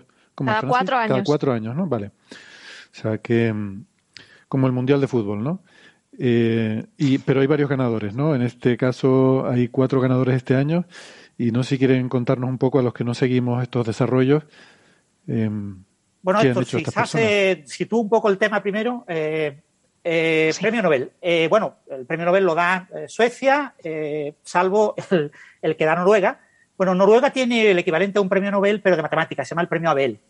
El premio Abel en honor al gran matemático, eh, al, al padre, entre comillas, de las ideas de, de Galois, eh, Abel. Eh, y bueno. eh, Ah, Yo pensaba que era porque era Abel a quien le toca Abel. Abel. el, el- el premio Abel es equivalente a un premio Nobel en cuanto a características. O sea, premia un trabajo muy relevante durante toda la vida. O sea, premia, está premiando a gente ya más o menos anciana eh, y gente que está fuera de toda duda. Es decir, un Abel está fuera de toda duda al que se lo den porque es una persona que ya ha ganado todo lo que se podía ganar. ¿no? Eh, la- los aciertas, ¿no? eh, bueno, es muy difícil acertar los Abel, porque viejos que merezcan una Abel hay muchísimos. Hay muy poquitos Abel, hay una Abel al año, entonces, eh, eh, y se han concedido no sé cuántos, pero como 10. Es el premio inserso. Entonces hay cientos de matemáticos que merecen el Abel, entonces saber entre ellos quién... eh, yo todos los años intento ver si puedo hacer, pero es muy difícil, es muy difícil saber a quién se lo van a dar. La, la Unión Matemática Internacional eh, tiene una serie de premios, el premio más famoso es la medalla Fields. La medalla Fields se llama Fields porque un matemático aficionado que tenía mucho dinero es el que creó el premio y pagó, como Nobel, puso los dineros por delante y entonces eh, se financia con los intereses que se ganan del dinero que está en un banco de. Y Fields puso una cantidad de dinero en el banco y dijo, de, mi- de los intereses que genere en un año eh, este dinero, pues se pagará a matemáticos jóvenes, fundamentalmente menores de 40 años, y con el objetivo de que se consoliden, de que promocionen a una buena plaza. Lo que pasa hoy en día es que cualquier candidato a Fields ha hecho cosas tan importantes, aun siendo joven, que eh, es un firme candidato a Higgs y por lo, al Fields y por lo tanto eh, todo el mundo lo valora muchísimo y le convierten en catedrático. Entonces es muy difícil que un Fields hoy en día no sea ya catedrático, ¿vale? Que esa no era la idea original de Fields. La idea original de Fields era, claro, es que el matemático para hacer un resultado importante tiene que dedicar décadas de su vida. ¿Mm? Eh, por ejemplo, eh, la, la matemática que ha recibido el premio este año eh, estuvo 13 años para obtener el resultado y, y- retrasó su tesis doctoral para tener el resultado, eh, para poder hacer la, la- No hizo la tesis doctoral cuatro años, sino que tardó 13 años en hacer la tesis doctoral por culpa de conseguir este resultado. Es decir, eh, eso es lo que pasa con la matemática con los resultados difíciles, que requieren mucho tiempo. Entonces, premiar a alguien joven que dedica muchos años y por lo tanto no puede promocionar, se tiene que quedar fuera de- de- del tema académico, premiarlo con un dinero que le facilite la vida para que pueda promocionar, pues es la idea de la medalla Fields. Claro, todo esto está desvirtuado y hoy en día tiene otro sentido. Y se conceden cuatro medallas cada cuatro años. Es decir, eh, eh, en principio se está premiando a un matemático eh, por año. Pero es porque los ICM, el Congreso Mundial de Matemáticos, se, eh, como la Olimpiada, se produce cada cuatro años. Entonces, la medalla Fields es uno de los premios que concede que se concede en este, en este congreso, en el Congreso Internacional de Matemáticos. Otro premio que se concede es un premio a la matemática de ordenadores, a la matemática computacional. Se llamaba el premio Rolf Nevanlina, pero le han quitado el nombre, y ahora se llama premio Abaco, premio Abacus. Y también conceden eh, el equivalente al Abel, es el premio al anciano, a la persona ya eh, con una vida muy, muy establecida, que es el, el premio Gauss, y a matemática aplicada, y el premio Chern a matemáticas puras. El, el Chern y el Gauss son como el Abel. Es un premio, lo que pasa es que se conceden cada cuatro años. Son premios, entre comillas, equivalentes al Nobel en el sentido de que están premiando a gente ya anciana, con una trayectoria tremenda detrás, ¿no? Gente que está fuera de toda duda. Y finalmente hay un premio que es el, el Lelavati, que es un premio a los divulgadores. Se ha concedido cuatro veces a cuatro hombres y yo estoy esperando que se lo concedan cualquier, bueno, dentro de cuatro, dentro de ocho, dentro de doce años, a la gran matemática divulgadora mundial, que es Clara Grima, nuestra Clara Grima de la Universidad de Sevilla, que yo creo que, lo, que es de las pocas divulgadoras de la matemática que lo merece fuera de toda duda. Es que además lo hace genial y es lleva muchos años divulgando de una forma muy buena. Pues desde aquí apoyamos la candidatura de Clara Grima, que Sí, ella todo- tiene que firmar. Porque divulga en todos los espectros. Es decir, gran parte de la divulgación de Clara Grima es completamente secreta, nadie se entera, porque es en las guarderías, en institutos, en colegios, en infantil, en, en primaria, en secundaria, eh, eh, en todo el entorno de Esa es auténtica divulgación. sí. Ese tipo de, de cosas ya la premiaron, ya se premió con un Levalati, Levalati, el segundo creo que fue, a uno que lo hacía en Turquía. A un turco que lo hacía en Turquía, que daba, que divulgaba en colegios, eh, y claro, nadie se entera porque, de lo que hace, porque lo hace en colegios allí para niños turcos. Pues eh, eh, Clara lo está haciendo en Sevilla, eh, en cárceles. Clara ha divulgado en Sí, cárceles, sí. ha divulgado en cantidad de sitios, ha hecho cosas que, que son absolutamente increíbles, es un monstruo de la divulgación. Pero bueno, tenemos que hablar de las medallas Fields, ¿no? Sí. En este momento, imaginándome la- las típicas series de televisión de alguien que se escapa de la cárcel. Ahora me, me lo imagino una versión en la que Caragrima va a explicar y gracias a las explicaciones de Caragrima montan el plan de fuga. Pero bueno, Pero se va bueno. la Sí, claro, porque. Ahora me las he porque hecho Clara cómplice habla- de, de fuga. De...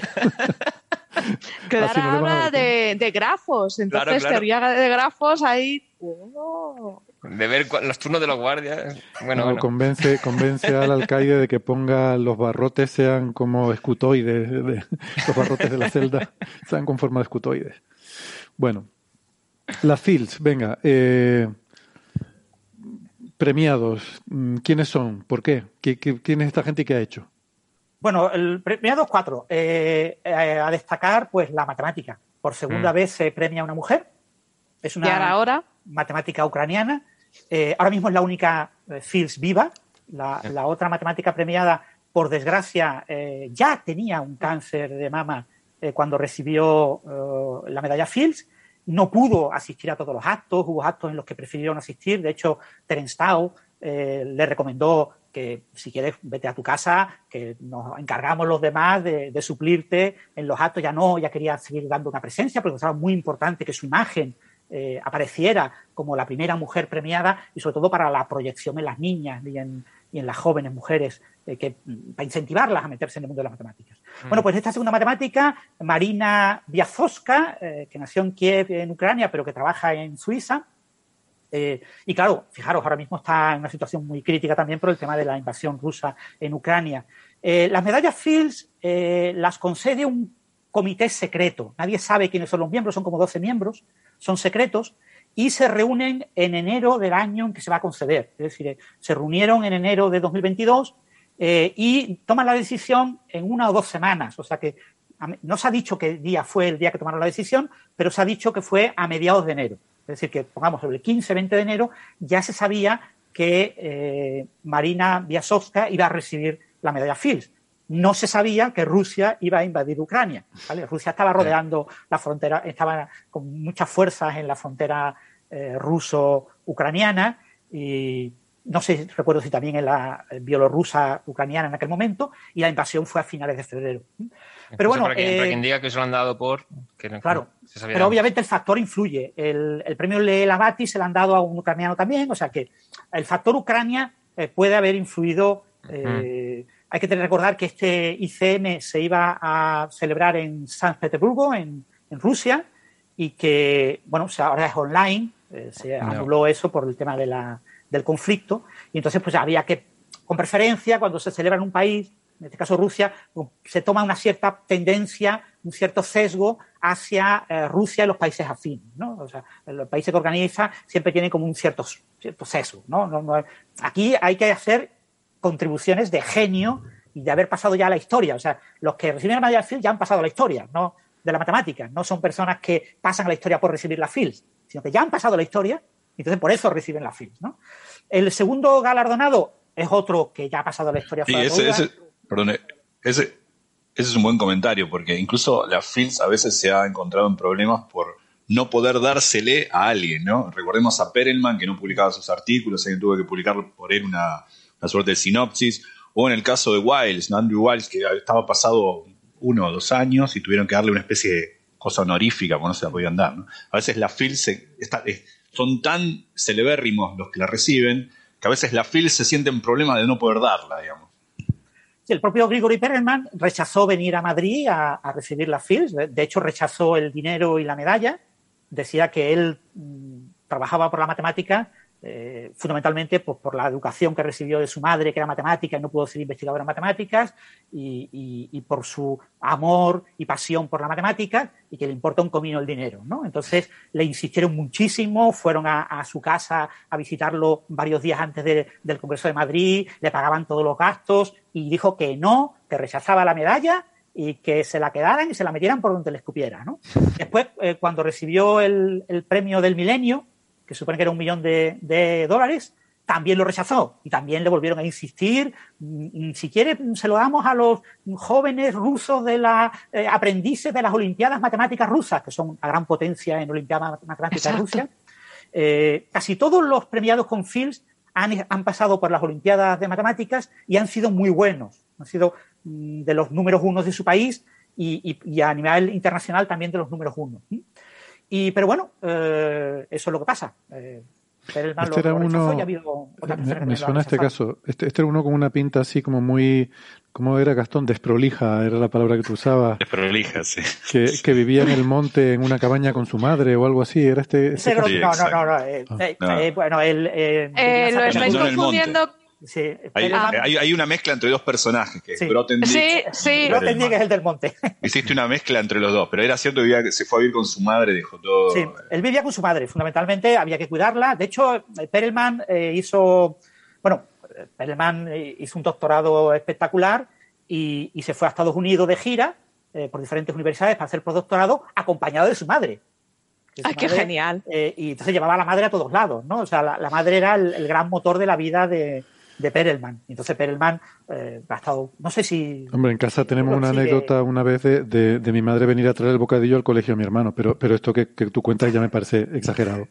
Bueno, el... Eh, este Eso ir a acompañar a la gira por Estados Unidos. Eh, ganó dinero muy genial. en 2002, cuando hizo su demostración de la conjetura de Poincaré, y, y además de la conjetura de Southstone, de, de la geometrización, que son dos conjeturas clave de, de la matemática del siglo XX, y, eh, ganó mucho dinero para poder mantener a la madre que vivía solo de la jubilación en, San Petersburgo. ¿no? Ahora fíjate cómo hemos rebajado nuestras expectativas. ¿no? Antes había que demostrar algo para, hacer un, para llevarte un gran premio en matemáticas. Ahora basta ya con conjeturar. Bueno, no. No, no, no, al revés. No, no, no. No, él, él probó conjeturas de otros. Ah, vale, vale. Eso. En matemáticas las FILs siempre se conceden al que le demuestra una conjetura que lleva muchos años abierta, ¿vale? Mm. Si yo ahora propongo la conjetura Villatoro y, eh, claro, un poquito de trampa, el año que viene demuestro la conjetura de Villatoro, eh, pues no tiene ningún mérito. Ah, tiene que ser algo fácil, ¿no? Eh, tiene que ser una conjetura que tenga cierto interés, por lo tanto que decenas o cientos de matemáticos traten de resolverla, y se encuentre con que decenas o cientos de matemáticos son incapaces de resolverla.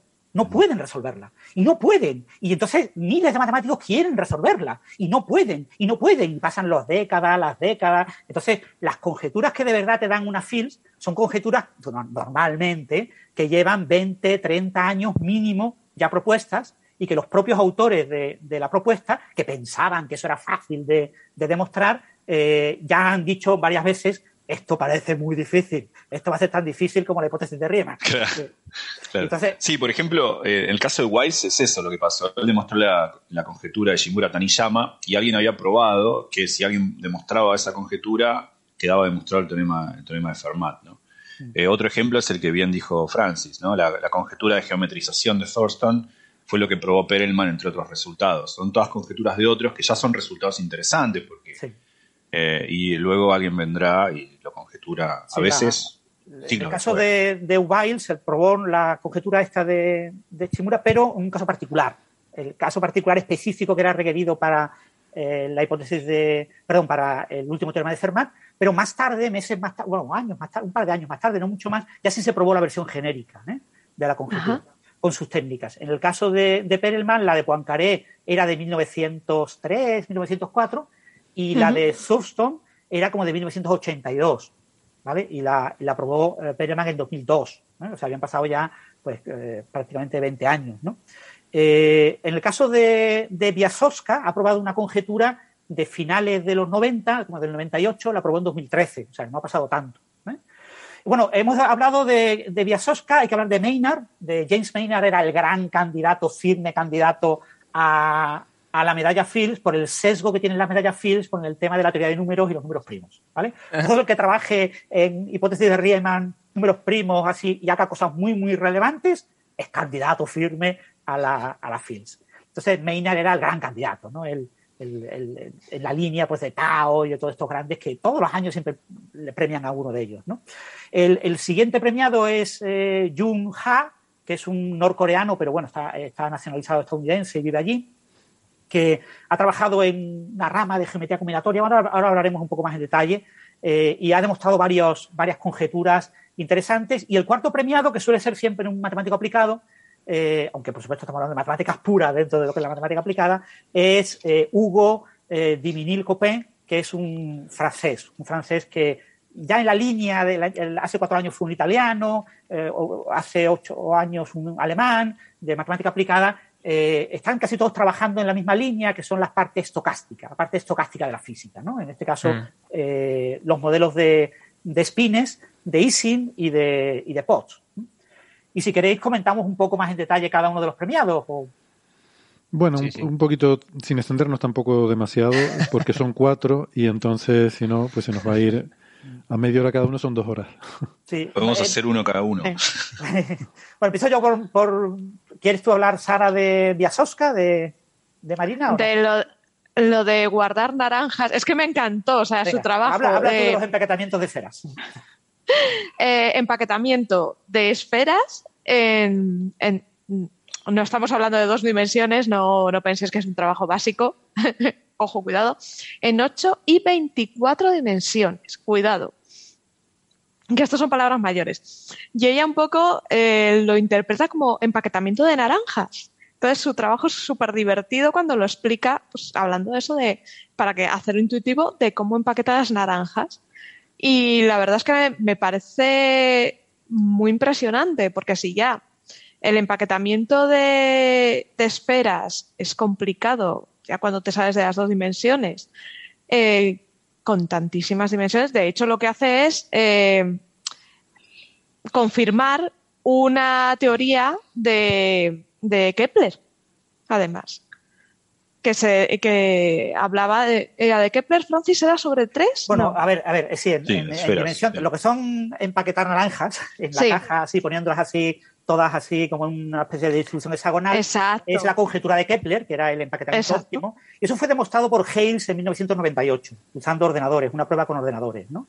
Eh, lo que pasa es que eso fue lo que motivó, digamos, el interés por la gran comunidad de matemáticos en los problemas de empaquetamiento. Los problemas de empaquetamiento Exacto. en la década de los 90, pues como estaba abierta la conjetura de Kepler, y la conjetura de Kepler llevaba desde 1600 es que eh, es eso. propuestas, pues eh, parecía que era un problema de poco interés. Esto no lo va a resolver nadie nunca. Entonces, cuando Hayes lo resuelve, eh, con una prueba además por ordenador, que después ha sido verificada por un ordenador, ha verificado la, la prueba por ordenador, eh, pues eso abrió el, el, mundo a decir, bueno, ¿y por qué no estudiamos el empaquetamiento? ¿Qué pasa con el empaquetamiento en cuatro dimensiones, en cinco, en seis, en siete? ¿Qué pasa? Esto es un problema interesante. Entonces, mucha gente se puso a trabajar en ese tema y, y bueno, eh, entre ellos, pues esta mujer.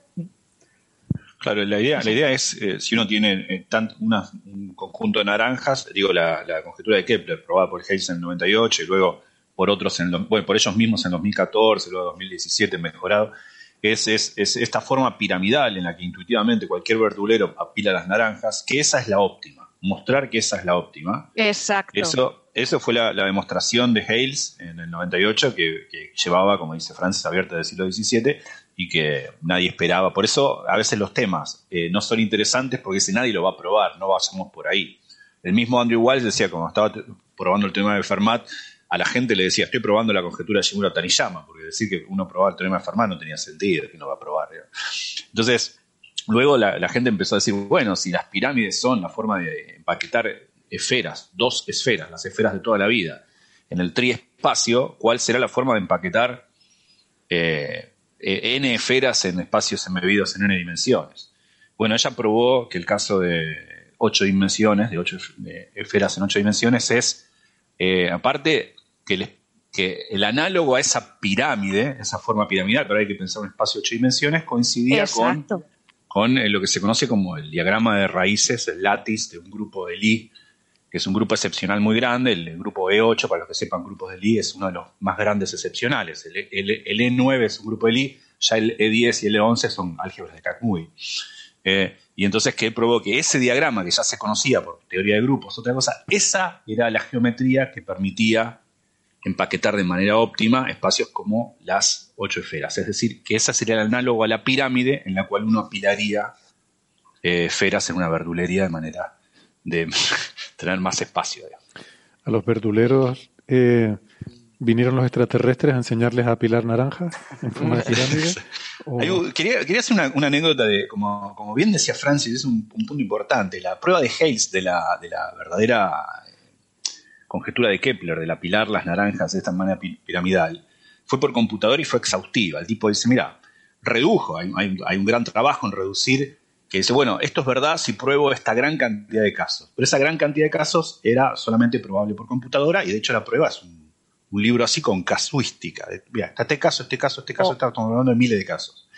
Había muchos matemáticos a los que ese tipo de pruebas no les gustan, mm. estéticamente, porque, eh, ¿no? Por ejemplo, yo me acuerdo en el 2005 en Princeton fui a una charla de McPherson que básicamente hizo una, una especie de ataque contra ese tipo de pruebas. Yo pensaba, bueno, pobre muchacho este acaba de probar la conjetura de Kepler y acá se lo atacaba por, bah, por eso, como era una prueba por computadora, ¿no? Y, discutían si Annals of Mathematics tenía que publicar ese tipo de cosas o no.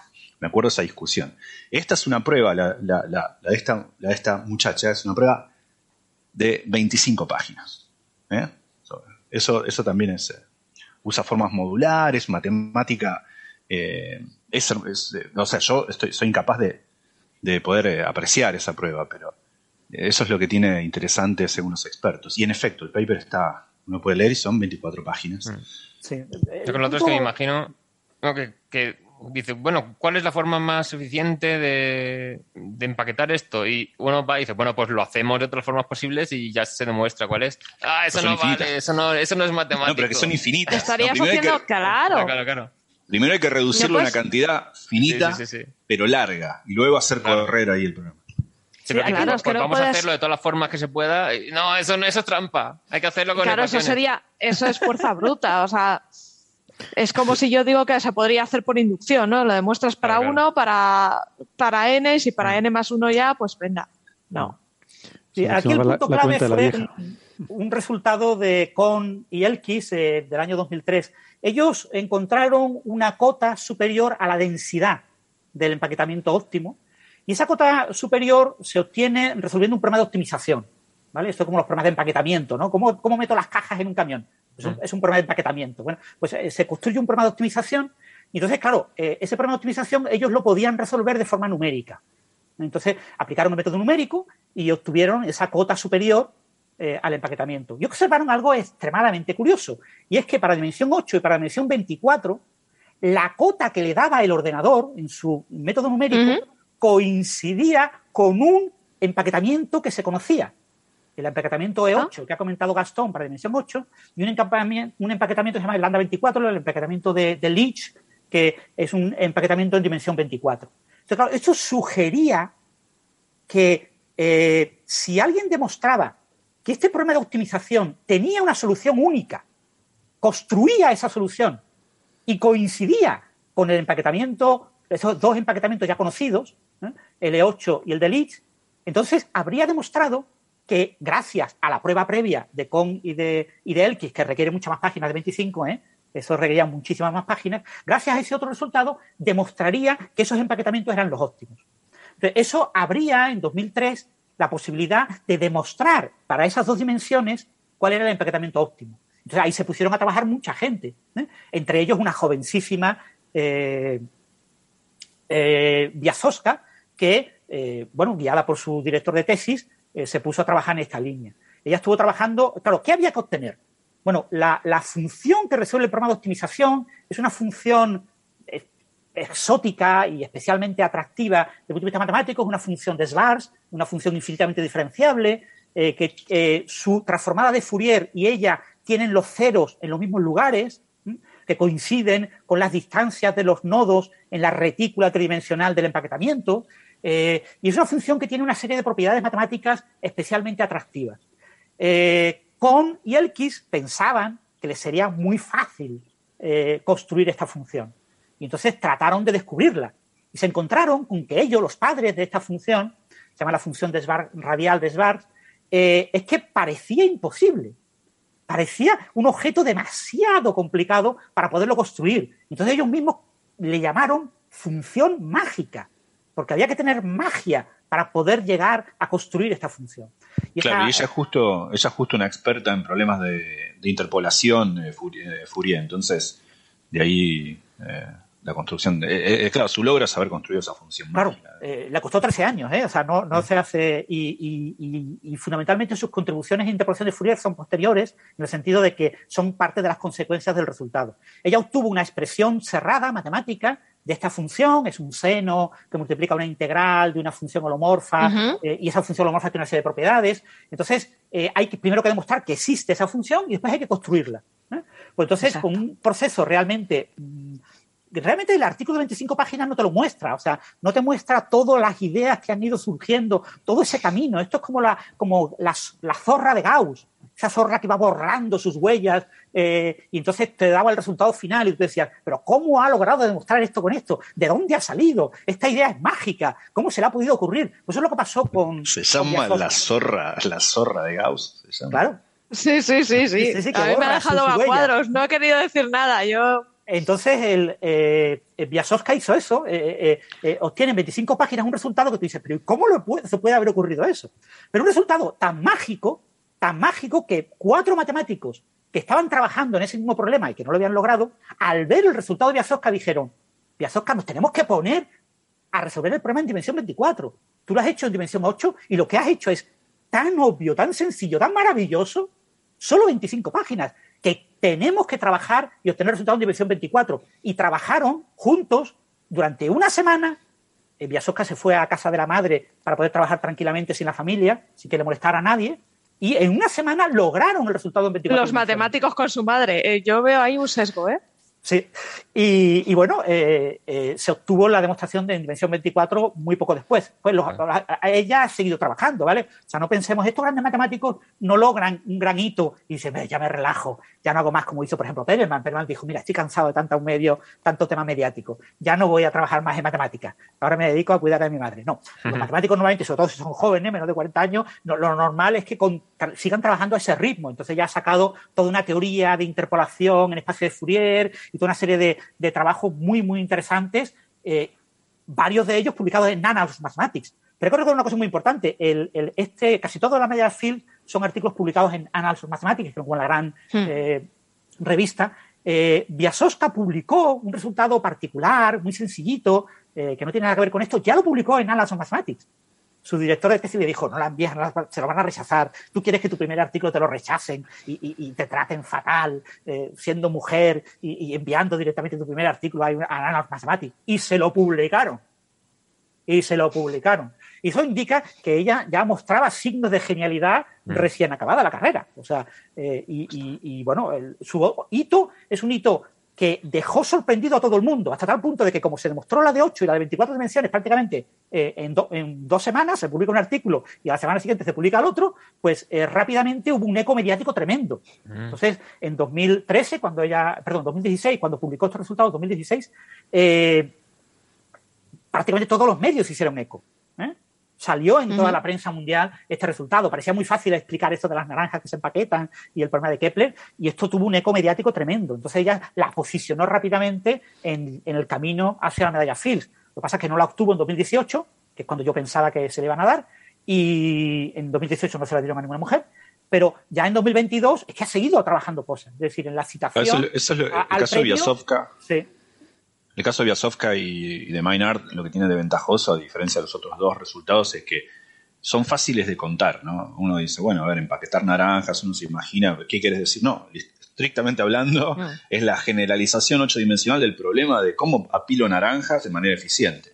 Lo mismo con el de Maynard porque son resultados de números primos y cualquiera sabe la definición de números primos y, es difícil dar la respuesta, pero es muy sencillo formular la pregunta de manera que lo entiende alguien que no conozca mucho de matemáticas. Eso es lo que tiene bueno también para, para lo mediático de estos resultados, ¿no? de poder eh, mm. decir, bueno, mira, probó tal propiedad de los números primos. Probarlo es increíblemente complicado y merece un premio de estos, pero eh, tiene esto. Eh, por ejemplo, en el caso de Ha es más difícil. explicar problemas enumerativos en espacios proyectivos es mucho más difícil. De, o de qué es el invariante de, de Milnor es más difícil de divulgar. Yo con el, con el de Biasowska he visto que también tenía aplicaciones en encontrar, dice Error Correcting Codes, no sé si es bueno, lo, de corrección de errores. La, CRCs.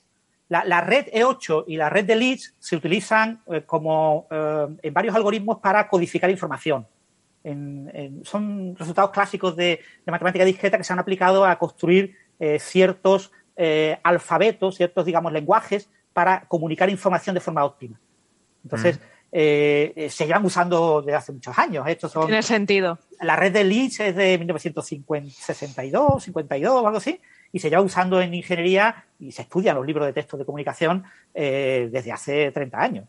Claro, esto, tiene, tiene, mucho sentido. ¿Por qué? Porque cuando transmitimos información, por ejemplo, ahora mismo estamos transmitiendo hmm. esta imagen que estamos transmitiendo cada uno, estos datos, eh, se están dividiendo en, tramas que se dividen en pequeños paquetes. Entonces, claro, tienes que optimizar ese número de paquetes que envías para no saturar la red y luego el envío de paquetes por la red. No, decía que esto me suena igual a, cuando, cuando uno justifica la investigación en, quantum information, en quantum computing. No, porque el día de mañana puede servir para codificar tarjeta de crédito. ¿Y a mí qué me importa? Busquen otra forma. lo vi y quería saber qué relación había. Digo, pues lo, suelto y a ver si alguien lo sabe. Sí. Gracias. Se llevan usando pero es verdad, es verdad. Es, es, en, la, para esas cosas. en la teoría de códigos, pero bueno, pues, no sé. Eh, a, a, los matemáticos que trabajan en el grupo de 8, en los grupos de Lie excepcionales, les encanta decir eso, ¿no? De que todos los grupos excepcionales permiten eh, definir códigos que tienen cierta utilidad eh, práctica. Lo que pasa es que después, como están limitados a un cierto número de caracteres, pues solamente cuando vas a codificar una cosa con ese eh, con esas características. No, no, digamos, no son un buen modelo porque son tan excepcionales que, es un modelo como excepcionalmente bello para hacer una cosa muy concreta. Pero se ¿eh? Eh, Tiene como una linda forma de mandala el diagrama de raíces de. Bueno, depende como el radial corte, porque estamos hablando de espacios más dimensionales. Claro, corte. capaz que lo vieron online, es como una especie de mandala los oyentes. y es un grupo de lib muy grande, bueno, 248 generadores, el álgebra y no sé, eh, son estructuras matemáticas súper bonitas. Mm, sí, Incluso los... Eh, sí. Hablamos de, de, Maynard, de James Sí, te iba a decir si podemos hablar de los otros, eh, pero quizás de forma más resumida, o si no, el, sol se queda para el próximo episodio.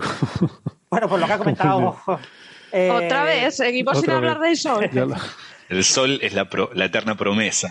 si se pone antes de que acabe el programa. Es como típico con lo de la próxima semana hablamos del gobierno, ¿no? Pues un poco. Sí. Bueno, como ha eh, comentado Gastón, muchos problemas de números primos son muy sencillos de explicar. Por ejemplo, un problema muy famoso es el problema de los primos gemelos, ¿no? Existen infinitos eh, primos gemelos. Un primo gemelo es un primo y que sea primo también el primo más dos, ¿vale? O sea, como haya un no primo rodeado de, un, de dos primos a ambos lados, ¿no? Eh, no sabemos si hay infinitos primos gemelos, hay indicaciones de, que sería bastante razonable que existieran. Entonces, ese tipo de, idea, para tratar de atacar este problema, una de las ideas más sencillas es cojamos un intervalo de números. Cogemos un intervalo de números y vemos cuántos primos hay en ese intervalo de números. Entonces, hay varios resultados matemáticos que me dicen, por ejemplo, que si yo tengo un número y, quiero encontrar un intervalo en el que haya, eh, yo qué sé, siete primos, pues hay infinitos números en los que eh, ese número más una constante fija, dada solo por el número de primos que yo estoy buscando, hay un intervalo de un cierto tamaño en el que eh, infinitas veces en un intervalo de ese tamaño hay exactamente los números primos que yo quiera. Por ejemplo, siete primos, ¿no? Entonces hay infinitos intervalos de números en los que hay siete primos exactamente. ¿eh? o ocho primos o nueve primos, eso ya está demostrado, ¿no? Entonces, estudiar este tipo de, propiedades de los, de los, números primos es clave para ir tratando de acotar, de ir reduciendo el tamaño. Esas constantes ahora son grandes. ¿eh? Y, entonces la constante más pequeña es 246 o algo así, si no me recuerdo mal, de ese orden, 200 y pico. Eh, pues el, eh, queremos ir reduciendo esas constantes hasta llegar a 2 para demostrar el, el teorema de los primos gemelos.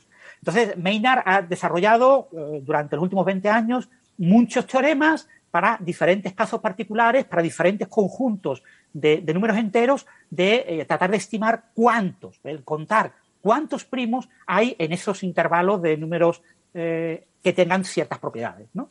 Y ha hecho resultados muy espectaculares, los ha publicado en Amazon Mathematics y junto con Terensao y otros grandes de la teoría de números, pues era un candidato súper claro, súper clarísimo a eh, la medalla Fields, ya, de hecho ya catedrático y, y, y, pudiendo vivir perfectamente sin necesidad del premio. El premio son unos 100.000 mil eh, dólares. Eh, o sea, alguna cosa más o menos ridícula. ¿Mm?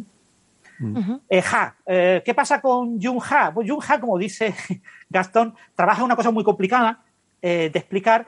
esto para los físicos es la, el análisis vectorial. ¿no? Todos todo los físicos, yo creo que mucha gente que no físico también lo tiene, es el tema del gradiente, la divergencia, el laplaciano, eh, el aplicar, ¿no? El, el gradiente de, de, un campo escalar me da un campo vectorial, la divergencia de un campo vectorial me da un campo escalar, la, el rotacional de un campo vectorial me da un campo vectorial. Esas ideas de ir pasando, ¿no? Pasar de un campo escalar a uno vectorial, podemos pasar a uno tensorial y podemos ir subiendo de orden. Esto genera una jerarquía de espacios y una jerarquía, tengo un, un conjunto de espacios eh, y en los que tengo un operador, un operador de derivada, una derivación que me pasa de un espacio al siguiente. Un espacio que tiene una cierta dimensión, entonces yo paso de una dimensión n a la dimensión n más 1 y de la n más 1 a la n más 2. Entonces yo puedo coger, eh, mi, dada una dimensión dada, por ejemplo, eh, 8, pues tengo los espacios de dimensión 0, 1, 2, 3, 4 hasta 8. Entonces yo tengo unos operadores eh, que me suben de dimensión, unos operadores que me bajan de dimensión y unos operadores duales que me relacionan los espacios, por ejemplo, eh, el espacio 0 con el 8, el 7 con el 1, el 6 con el eh, 2, etc. Entonces, este tipo de operadores se parecen muchísimo al gradiente, a la divergencia, al rotacional. Eso en matemáticas se llama la teoría de Hodge es utilizar ese tipo de objetos. Bien, lo sorprendente es que esto funciona de escándalo, obviamente, con variedades diferenciales, con, con lo que uno imagina que es una superficie, un hipervolumen y cosas por el estilo. Pero lo sorprendente es que a mediados del siglo XX se descubrió de que había espacios discretos, espacios de objetos separados, en los que la dimensión es un una cosa como súper forzada, que no tiene nada que ver con meter esos puntitos en un espacio euclidio y mirar la dimensión euclidia, sino que la dimensión es una cosa abstracta, un concepto abstracto de dimensión que emulan este tipo de operadores. Es decir, la teoría de Hodge se puede extender, se llama la teoría de Hodge-Riemann, eh, a eh, espacios discretos. Y hay muchos espacios discretos en los que se puede hacer este tipo de, de propiedades y yo puedo, emulando con esos objetos, eh, las propiedades que tengo del cálculo vectorial.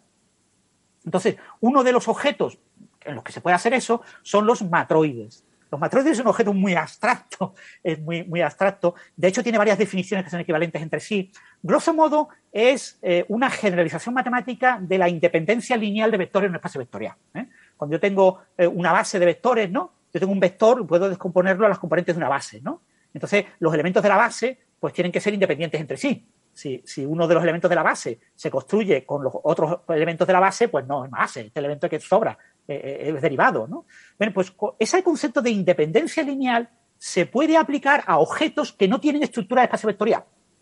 ¿no? Uh -huh. Entonces, uno de esos objetos eh, es los matroides. Entonces, los matroides es un, una, un, un objeto matemático muy genérico que yo puedo instanciar es un objeto matemático abstracto que puede instanciar con muchos objetos, por ejemplo, con planos que se intersectas, con muchas estructuras matemáticas que son equivalentes entre sí. Entonces, eh, tratar de aplicar eh, esa teoría de Hodge-Riemann a los matroides es básicamente lo que ha hecho eh, Ha. Ha obtenido varios resultados conocidos de la teoría genérica de Hodge-Riemann para otros objetos y que estaba conjeturado que también debían de ocurrir con matroides. Y entonces él ha demostrado que eso es así. Entonces ha demostrado varios resultados que llevaban abiertos, pues por ejemplo, la conjetura de Red, de Reed, eh, eh, que llevaba abierto desde 1968. ¿eh? La demostró en 2009. Varios resultados como la, famosísima conjetura de Rota, a veces se llama conjetura de Heron Rota Wells, de 1970. ¿eh? Son conjeturas en las que tú dices, propiedades que yo veo en los espacios geométricos en los que tengo esas propiedades vectoriales, eh, las puedo ver en estos objetos abstractos que tienen esta superabstracción. Eh, si las tengo, pues tendré tal resultado. Entonces, eso es demostrarlo. Estas son demostraciones de, de estas de cientos de páginas, ¿vale? Son demostraciones muy duras, casi todas con otros coautores. Eh, ha eh, tiene una gran red de, coautores. Y esos son resultados, mm, extensión, por ejemplo, del polinomio cromático de grafos a, matroides. El polinomio cromático de grafos, eh, si tenemos el tema de colorear un grafo con n colores, de tal manera de que puntos nodos adyacentes no tengan el mismo color. el problema de las teselaciones de toda la vida. Sí, pues este, este problema de los cuatro colores pero extendido al caso genérico con más colores y teniendo en cuenta de que yo tengo un polinomio que me calcula cuántas configuraciones tengo, porque el coloreado no es único. ¿vale? Hay cuántos coloreados posibles tengo con n colores de este grafo. Bien, pues ese polinomio cromático se puede extender a matroides. Pues esa extensión la ha hecho Ha, por ejemplo. Entonces ha construido un polinomio que, eh, y ha caracterizado, eh, la conjetura de Rota era una caracterización sobre los coeficientes, de cómo tenían que ser los coeficientes de ese polinomio que se, eh, había encontrado en varios casos, en varios ejemplos, que teóricamente tenía que existir siempre, pero que no se sabía muy bien cómo eran esos coeficientes, entonces había una conjetura sobre ciertas propiedades de esos, objetos. Estos son resultados muy matemáticos, muy básicos, y todos tienen aplicaciones, porque este tipo de resultados en matemática discreta en grafos, como diría Clara Grima, eh, son resultados que se aplican muy fácilmente a muchas cosas. Los grafos se aplican a muchas cosas. Son teoremas genéricos que eh, muchos problemas se pueden mapear en un problema de coloreado de ciertos grafos. Y aunque los resultados en matroides son muy abstractos, eh, el equivalente en grafos sí es aplicado. Entonces, de manera indirecta, estos resultados son aplicados. Mm. Y el último resultado es puramente físico, ¿vale? El, el trabajo de Dominiel Copen es en el modelo de Ising. El modelo de Ising es el modelo de imanes de la magnetización. Eh, claro, yo sé que un imán en 3D, eh, cada imán es un spin, es un vector. Eh, bueno, pues el modelo más sencillo es convierto el vector en el espacio con, con, una dirección, el polo norte y polo sur, lo convierto en positivo y negativo, dos números. Punto pelota. Eso es el modelo de Ising. Un modelo de Ising eh, que se puede resolver de forma exacta en dos dimensiones, en tres dimensiones, y, pero que todavía tiene secretos. Eh, tiene, hay ciertos problemas que todavía no sabemos resolver, sobre todo cuando el, número de imanes es tendente a infinito. A los matemáticos les interesa el caso infinito porque es el caso realista, ¿vale? O sea, 10 a la 23 spines en, un mol de, un eh, material magnético, pues es fácilmente alcanzable, pero 10 a 23 es infinito, ¿vale? es enorme. ¿vale? claro, aparte hay, eh, ahí como, aparte de la generalización a muchas dimensiones, porque creo que, corregime Francis si me equivoco, pero, pero Dominique Copin eh, eh, estudió el caso de tres, dimensional y cuatro dimensional, es decir, donde uno está en el tres espacio y el cuatro espacios son interesantes para el punto de vista físico. Mm. El caso unidimensional es el que había propuesto Ising, el caso mm. dos dimensional es el que luego resolvió Orsager en los 40, pero el cambio de dimensionalidad es importante por una cuestión cualitativa y no solo de logro, eh, sino porque, por ejemplo, en dos dimensiones hay transición de fase, en una dimensión no hay transición de fase. Entonces hay ir a mayores dimensiones lo hace más realista y más interesante porque se acerca al caso físico, pero sabiendo que ahí también hay una ganancia en lo cualitativo. Hay cosas, que, fenómenos que ocurren en una dimensionalidad y no ocurren en otra. El caso de dos dimensiones estaba resuelto en los 40 y de hecho Gonzaga ganó el Nobel, no por eso, pero ganó el Nobel. Y pero luego, eh, hasta ahora, esta persona estudió en los casos tres-dimensional, cuatro-dimensional y después el límite al continuo, que es la teoría cuántica de campos. ¿no? También. Sí, el, caso de. Hay varias propiedades del modelo de Ising en dimensión 5 y superiores que son especialmente sencillas. ¿no? Es decir, el, en estas transiciones de fase eh, tienes básicamente, grosso modo, eh, tienes un estado en el que los spines se distribuyen de manera prácticamente aleatoria. Es todo completamente aleatorio, tienes como ruido, ¿no? Eh, y eh, una transición de fase en la que se van formando, eh, conforme vas cambiando la temperatura o el parámetro que estás moviendo, el parámetro de autointeracción entre los espines, que básicamente mm. es una función de la temperatura, se van formando dominios, se van formando regiones en los que los espines apuntan en la misma dirección, pero los dominios tienen una estructura muy caótica, ¿no? Entonces, conforme se van aumentando de tamaño los dominios, eso es cuando vas bajando la temperatura, vas eh, consiguiendo que aparezca esa transición de fase eh, que asociamos a, entre comillas, la magnetización. El modelo de Ising es un modelo demasiado sencillo para modelar de manera realista eh, materiales de verdad, pero bueno, es un modelo que teóricamente se puede estudiar. Entonces tienes una transición de fase, entonces pues tienes que caracterizar la transición de fase. Si la transición de fase es continua con respecto al parámetro, si es brusca o si es suave. Por ejemplo, uno de los resultados clave del modelo de Ising a partir de dimensión 5, en el estado eh, de alta temperatura, eh, sabemos que la distribución de los espines es gaussiana. Eso se llama la trivialidad. ¿eh? La distribución es trivial. Eh, no que sea fácil demostrar eso, pero se demostró a partir de dimensión 5. Entonces, eh, quedaba la cuestión de la trivialidad en dimensión 4 y en dimensión 3. Y eso lo ha hecho este hombre, lo ha hecho eh, Dominil. Claro, había, había muchos resultados importantes de Sí, ha hecho muchos resultados. En dimensión 5, ¿no? Y Sí. por esto que dice. En claro, 5 y esto, superiores, ¿eh? O sea, muchos de los Claro. de dimensión 5 eh, podían, por la. Cuando tienes un espacio con, con más eh, grados de libertad y eso te permite hacer ciertas cosas que conforme vas limitando los grados de libertad ya no puedes hacer. Claro, eso- lo pasó eso- con la, con la conjetura de Poincaré. La conjetura de Poincaré, el equivalente a la conjetura de Poincaré en dimensión 4, que no es la conjetura de Poincaré en dimensión 3, o el equivalente a la conjetura de Poincaré en dimensión 5 superiores, pues en 5 superiores se demostró en la década de los 40, 50. ¿eh? Eh, eh, pero por Smail, ¿no? Él- él fue medalla Mm. Fields por eso.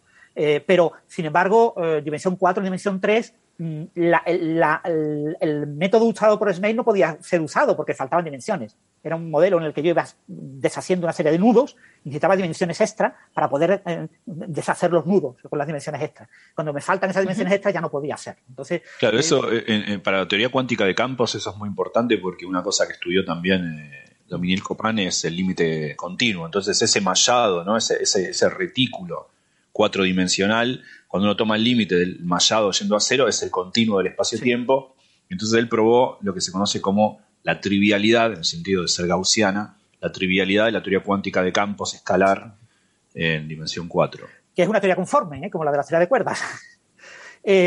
Son resultados importantes en- desde el punto de vista matemático en teoría de campos conformes. Lo que pasa es que aquí eh, esto es matemáticas puras, ¿vale? O sea, que hay que utilizar una axiomática de la teoría, una descripción axiomática de la teoría cuántica de campos. Los físicos como, como Gastón normalmente no eh, recurren a la axiomática de Witten, por ejemplo, eh, para estudiar teoría cuántica de campos, pero sin embargo matemáticas si es necesario. Entonces, ha obtenido muchos resultados. Además, eh, Dominique Copen es de los que han ganado la Fields el que más publican, porque los que han ganado la Fields son personas que tienen publicado 30 artículos así en los últimos 20 años. O sea, no son personas súper productivas, pero sus artículos sí tienen un alto impacto. ¿vale? Algunos de sus artículos tienen cientos de citas, que para un matemático es muchísimo. Eh, y, bueno, en el caso de Dominique Copen, eh, como pasaba con Martin Heider eh, hace cuatro años, o pasa con otros que han ganado la medalla Field en la parte esta aplicada, eh, tienen una red colaborativa enorme de decenas de personas con las que colaboran y sacan una enorme cantidad de artículos al año y todos además un montón de citas, o sea que es, más al estilo de un matemático físico que de un matemático puro.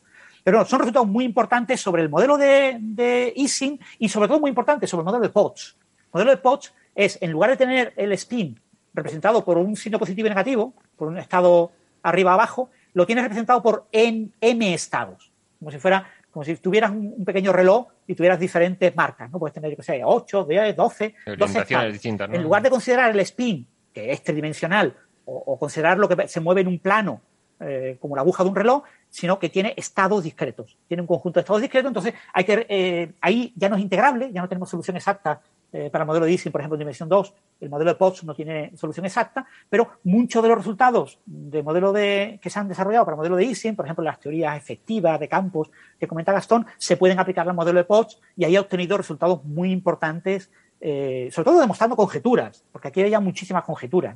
Aquí en este tipo de modelos siempre se dice que los que conjeturamos somos los físicos y los que demuestran son los matemáticos. Pero sí es verdad que eh, a muchos físicos, como saben que esto interesa a los matemáticos, pues se les ocurre la, entre comillas, tontería de conjeturar ciertas propiedades. Bueno, mis simulaciones numéricas y mis resultados experimentales me indican que es conjeturo que, y entonces la conjetura es de un físico, pero después obviamente la acaba demostrando en muchísimas páginas, son artículos de muchísimas páginas eh, matemáticos puros que reciben este tipo de medalla. Este también es catedrático en su universidad y, y bueno, está en Princeton. Mm. Estuvo muchos años en el Instituto Avanzado de Princeton y ahora está en la Universidad de Princeton de catedrático y bueno, eh, tiene la vida resuelta ya.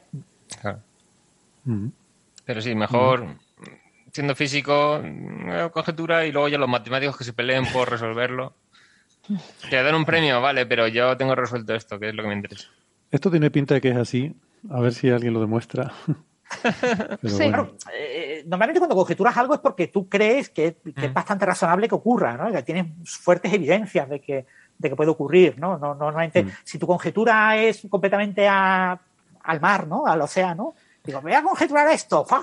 Es como si lanzaras una pelota ahí en el océano. Pues nadie va a recoger la, la- la pelota, nadie se va a preocupar por las conjeturas, va a decir tontería, ¿eh? Lo que acaba de decir que acaba de conjeturar. Y por eso hay algunas conjeturas que de vez se demuestran con contraejemplos, ¿no? Y, nadie le da eco, ¿no? La conjetura de Philip Owen, se ha hecho un contraejemplo, vale, pues muy bien, va, que irrelevante, pero si nadie se preocupaba por eso. Las conjeturas importantes son conjeturas que están justo en el borde del conocimiento, están justo en la frontera de lo que sabemos y no sabemos, y es un pequeño avance, no es como dar un salto, como poner una boya señalizadora de un camino. Mira, pues con el conocimiento actual, con todo lo que sabemos, con los miles de páginas que se han publicado sobre esto, esto es bastante probable que ocurra. No. Lo pongo, pongo la semillita. Y, y además tengo todos estos argumentos, todas estas evidencias que están a favor. Y además hay simulaciones numéricas que dicen que esto debe ser verdad. Y además hay resultados matemáticos que mm, se pueden deducir de esa conjetura que parecen interesantes. Y, y- y alguno puede incluso que, que se haya podido demostrar de forma independiente. Entonces, eso genera eh, que esa boya vaya brillando, brillando, brillando y muchos matemáticos se vayan acercando y diciendo, uy, esto está iluminando la frontera y, y tenemos que, que resolverlo. Y, y a La conjetura de los matemáticos polilla. Eso, matemáticos a la conjetura como polillas a la luz. bueno, venga, ¿algo más que quieren comentar sobre las fields o pasamos de Yo ya tema? me callo. Hablemos de eso. Vale, pues puedo eh, comentar muy rápidamente que mm, ha salido un paper que quiero darle las gracias a Héctor Cantero, que fue quien me lo hizo llegar en el club de fans en Facebook, porque yo no lo, no lo había visto. Y mm, para que tú veas la gente esta que, que dice, esto de las redes sociales para qué sirve, es una tontería, solo está para que la gente se insulte. digo, bueno, depende de quién sigas, depende de Claro, quién sigas. claro. Y por ejemplo, pues mira, me ha resultado interesante que mm, este oyente Héctor Cantero, al que le mando un saludo y el agradecimiento, me hiciera llegar este, este artículo que tiene que ver eh, mucho con lo que estuvimos hablando hace dos semanas, no la semana pasada que tuvimos las grabaciones, sino la anterior. Estuvimos hablando de ese problema que ahora mismo, para mí, francamente, es el problema más eh, acuciante que tiene la física solar. Por cierto, eh, la semana pasada fue el congreso en Valencia de la Asociación Astronómica Europea. Europea Está EAS y las EAS. EAS, exacto.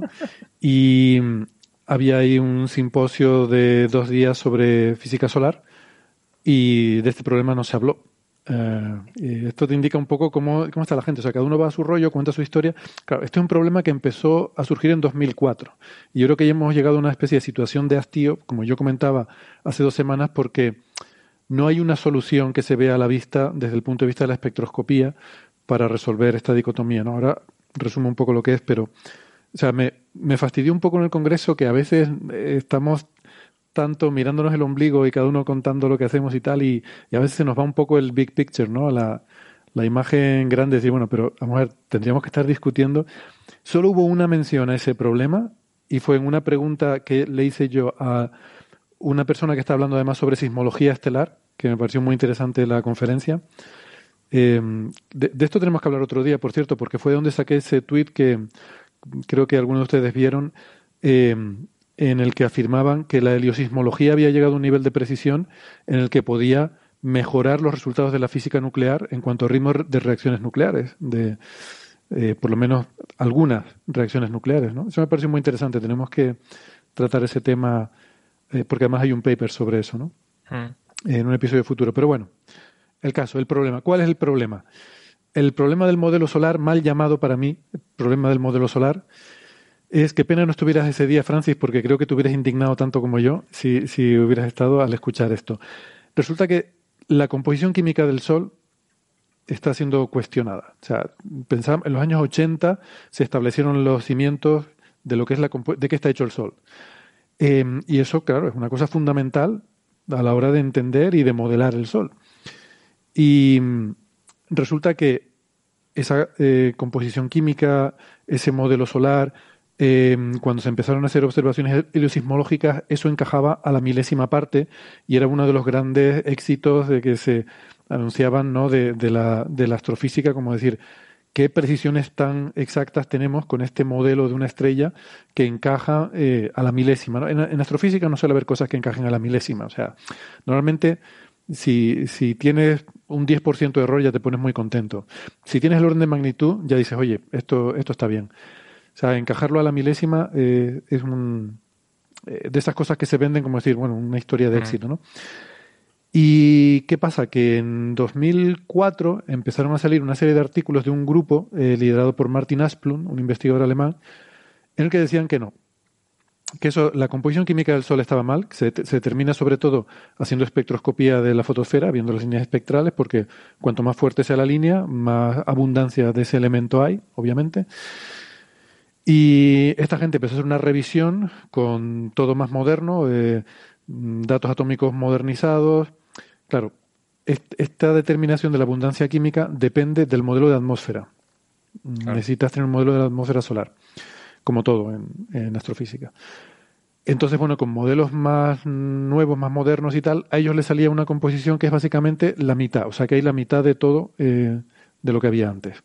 Y eso generó un, un gran eh, debate, por decirlo suavemente, sobre todo cuando se empezó a ver que con esa nueva composición no encajaba ya, o sea, el modelo ya no encajaba con la heliosismología, ¿vale?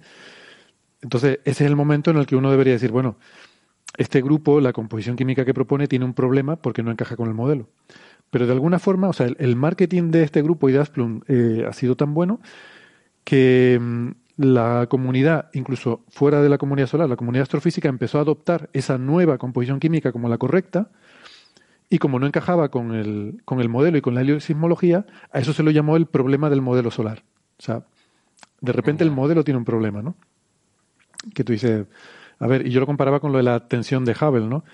Claro. Eh, si tú tienes un modelo que ha funcionado siempre muy bien y ahora tú le vas a cambiar, bueno, esto es un poco un resumen de lo de la semana pasada. Resulta que esa nueva composición química no encajaba y tal. Y yo digo, bueno, Vale, eh, pues digamos que hay un debate, pero de alguna forma la impresión que ha quedado no es que hay un debate sobre la composición química del Sol, sino que hay una nueva composición química del Sol, que es la correcta, que ha adoptado mucha gente como la correcta. Eh, bueno, esta, esta, persona se ha hecho muy, muy importante, ¿no? muy, muy famosa en, en, astrofísica. De hecho, ahora es director de un centro de investigación en Australia, Martin Asplund. Y como yo decía, yo, a ver, eh, me cae muy bien y me parece que es un tío que hace un trabajo muy serio y, eh, y, y, se puede discutir con él, ¿no? Porque, digo discutir porque yo estuve unos años trabajando en ese tema, eh, incluso con Andrés dirigimos hace poco una tesis doctoral, que fue lo último que hice en ese tema, eh, de Melania Cubas, y yo siempre los resultados que he obtenido eran más bien consistentes con la, con la anterior, con la que cuadraba con el modelo. Entonces digo, bueno, vamos a ver, digamos que aquí hay un debate, que hay un, una controversia y que habrá que establecerla, ¿no? Pero, no sé, de alguna forma ha quedado la impresión de que, de que no hay controversia, de que es la nueva y ya está, porque es más nueva. Eh, bueno, pues resulta que, como digo, por una parte esa composición nueva tiene el problema de que no encaja con el modelo y con la heliosismología.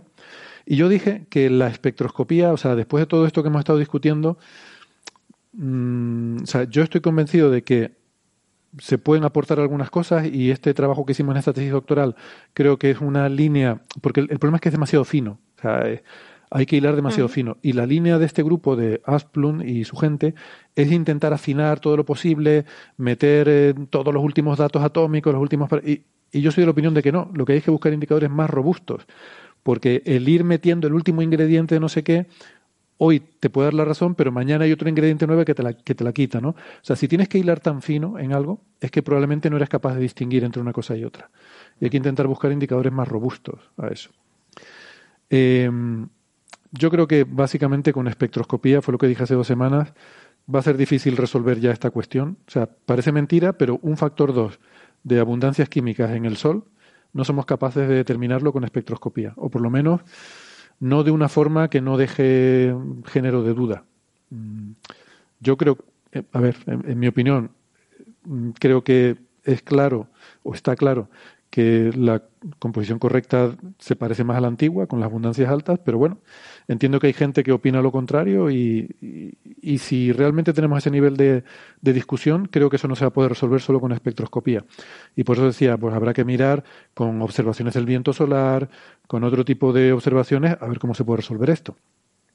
Para eso te iba a preguntar, ¿las nuevas sondas que se han enviado en los últimos años pueden ayudar a resolver o a intuir un poco esto? Eh, la, la, Parker no, no está hecha para eso. Eh, Solar Orbiter tiene algunos instrumentos de medida in situ de, de, iones en el medio, pero creo que no, porque además es que hay, hay, otro problema adicional, que es que resulta que las capas exteriores, como la corona, tienen una composición química diferente, eso se conoce. Ah, no se entiende bien por qué, pero, pero es un efecto conocido. Y el viento solar ya sí que se ha medido antes, y por ejemplo el Solar Orbiter eh, puede ayudar a hacer medidas de viento solar, pero sabemos que la composición de viento solar no coincide eh, del todo con la, con la composición de, de la fotosfera ¿no? del Sol. Y bueno, hay diferentes escenarios de por qué eso podría ser así, pero vamos, es otro tema que ya tiene sus problemas de por sí también, ¿no? Pero bueno, eh, todo, o sea, yo, o sea, sí, hay, hay, que mirar todo, lo que dan las ondas del medio interestelar, intentar resolver eso, o sea, de alguna forma tenemos que que buscar otras formas de, de, ver el asunto, ¿no? Y resulta que acaba de salir un paper con neutrinos, que es una forma muy interesante, y además habiendo aquí tantos, o por lo menos un par de neutrinólogos, qué, qué pena que no pudiera venir a París y que seguro claro, que, claro. que, le hubiera interesado. El doctor Neutrino. El doctor Neutrino. eh, digo, bueno, igual les va, les va a interesar también este paper, ¿no? Es un, es un artículo de Borexino que se puso en el archive. Eh, Borexino es una colaboración Mm, que tiene un experimento de detección de neutrinos en, en, Italia, en este mencionábamos antes el Gran Sasso, ¿no? Este, este macizo de montañas que en el cual hay una serie de experimentos muy interesantes eh, de detección de materia oscura, detección de neutrinos, etcétera, porque te metes debajo de la montaña, bajo un montón de toneladas de roca, y ahí no llega nada salvo partículas como los neutrinos, ¿no? que pueden atravesar esa roca como si no hubiera nada en medio. Y entonces Borexino, eh, hace poco hablamos de Borexino, no recuerdo en qué episodio, porque por primera vez había detectado neutrinos solares del el proceso CNO. En el Sol, el 99% de las reacciones nucleares son de un tipo que se llaman las cadenas PP, pero hay un 1% que son de otro tipo de reacciones. Bueno, son las mismas reacciones, pero eh, digamos la forma en la que se catalizan las reacciones es diferente es lo que se llama un ciclo CNO en el cual las reacciones nucleares están catalizadas por núcleos de carbono, de nitrógeno y de oxígeno.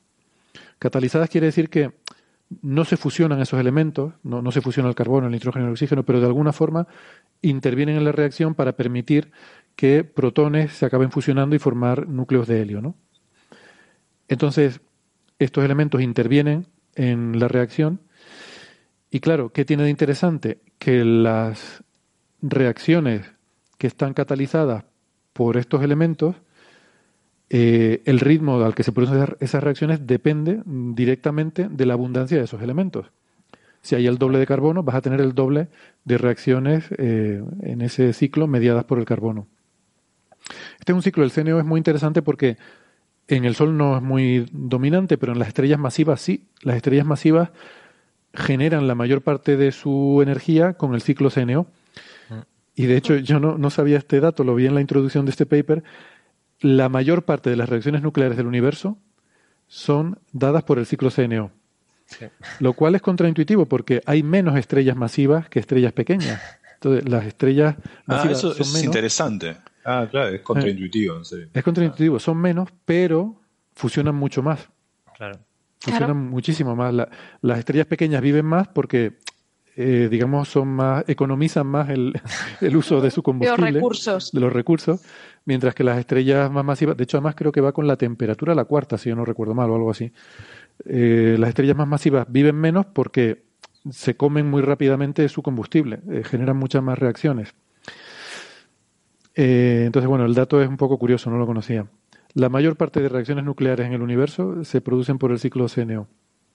Bueno, pues como Borexino ha medido este ciclo, ha medido los neutrinos producidos por este ciclo CNO, en este artículo hacen un análisis más detallado de, de, los neutrinos que detectan y los ponen en el contexto del modelo solar. Eh, y bueno, no les voy a aburrir mucho, pero la conclusión a la que llegan es que eh, la- los neutrinos del ciclo solar que detectan mm, eh, básicamente están desfavorecidos a más de 3 sigma cuando combina sus resultados con otros resultados de berilio y de boro, etcétera. A nivel de 3 sigma desfavorece o, o descarta el modelo de baja metalicidad, el- o sea, la composición química eh, esta nueva de, de Asplund y colaboradores, ¿no? Ajá. Con lo cual es otra indicación totalmente ortogonal, totalmente independiente, eh, que, digamos, es incompatible con esta nueva composición química. Eh, entonces, bueno, me parece muy sorprendente el timing, ¿no? La sincronización de... Yo creo que esta gente escucha Coffee Break y sacaron el... te- No, no, de hecho, porque... Sin duda. Escuchan Coffee Break seguro, pero, pero no, se adelantaron eh, o, o- o igual tienen alguna máquina del tiempo porque es del 31 de mayo. El, O Francis. Es el 31 de mayo el preprint eh, subido al archive. Mm.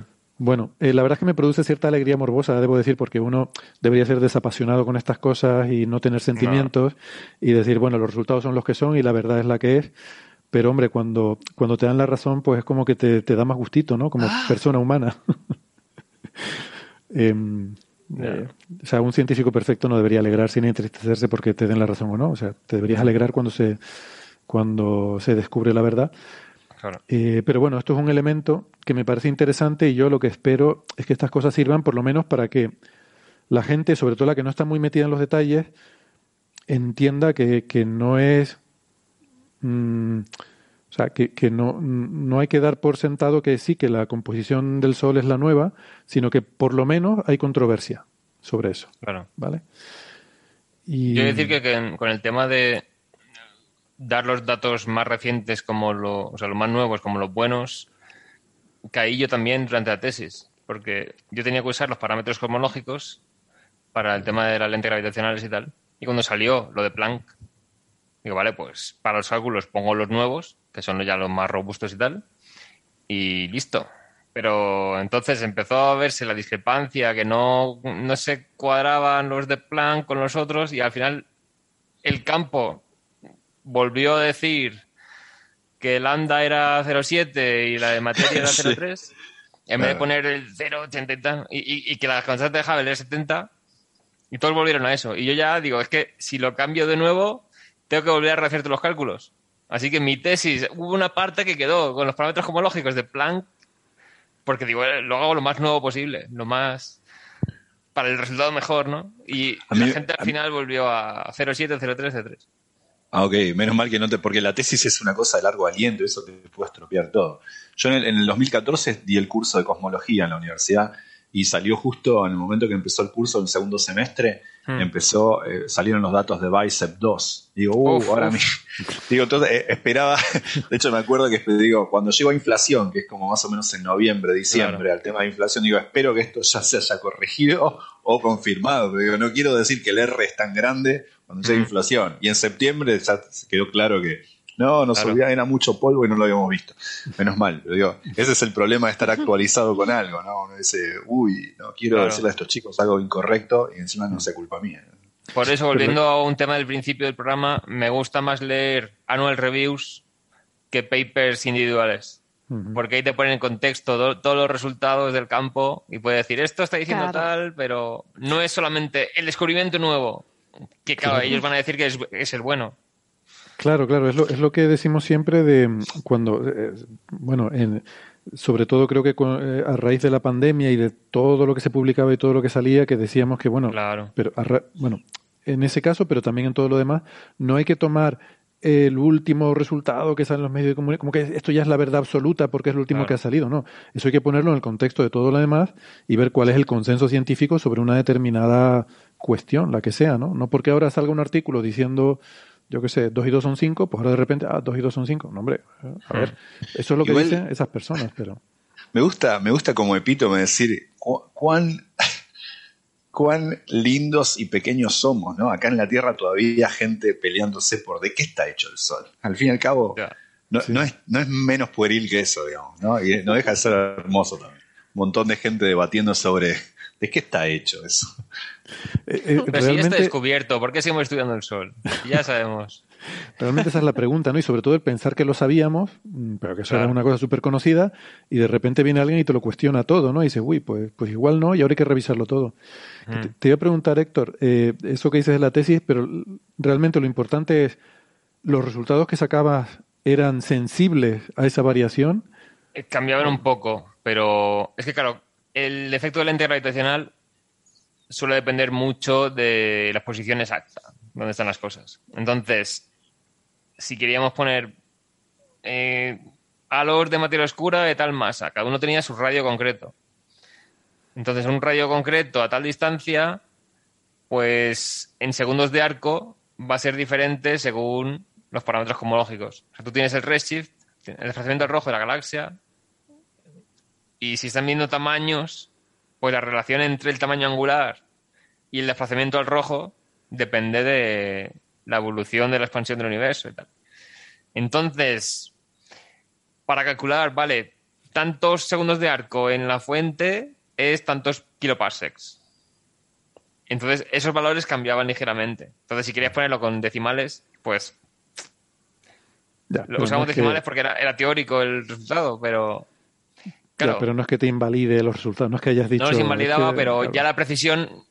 uh, sí. Tú tienes que decir en el paper, en este artículo usamos los parámetros cosmológicos tal, tal y tal. Hmm. Entonces ya tenía que dejarlo como los de constante de Hubble 0,68 y todo así. Y no podía cambiarlo a los más correctos, o sea, los más aceptados, digamos, de dejar el eh, energía oscura 0,7, materia oscura 0,3 y constante de Hubble 0,7 también. Mm, si lo quería volver a cambiar, tenía que rehacer todos los cálculos porque los valores numéricos que salían eran ligeramente diferentes. Siempre- Entonces, Siempre me han parecido muy redondos, de todas formas, esos valores. Es 0,7, 0,3. sí, pero es básicamente eh, se deja el redondeo porque no sabemos realmente claro. el valor correcto. Entonces, el poner más precisión cuando ahora se está cuestionando si realmente en las galaxias que están más en el- la parte local que la parte del fondo cósmico de microondas, pues afectaría. sea, al verse que la parte del fondo cósmico de microondas es lo que discrepa con la parte local, si estamos usando galaxias a corrimiento rojo de 1,5 como mucho, hubiera que haber usado los anteriores, los que no eran de Planck. Mm. Entonces quedó como. acabo la tesis ya, es que no puedo volver a recalcularlo todo. Pero se, queda- se te queda la espinita clavada. Bueno, ya lo, recal- lo bueno. recalcularás cuando te jubiles y no tengas nada que hacer. Bueno, Bueno, pues venga, vamos a pasar entonces a la sección de preguntas, si es que las hay. sí. Aquí comienza Señales, Señales, señales de los oyentes. de los oyentes, de los oyentes,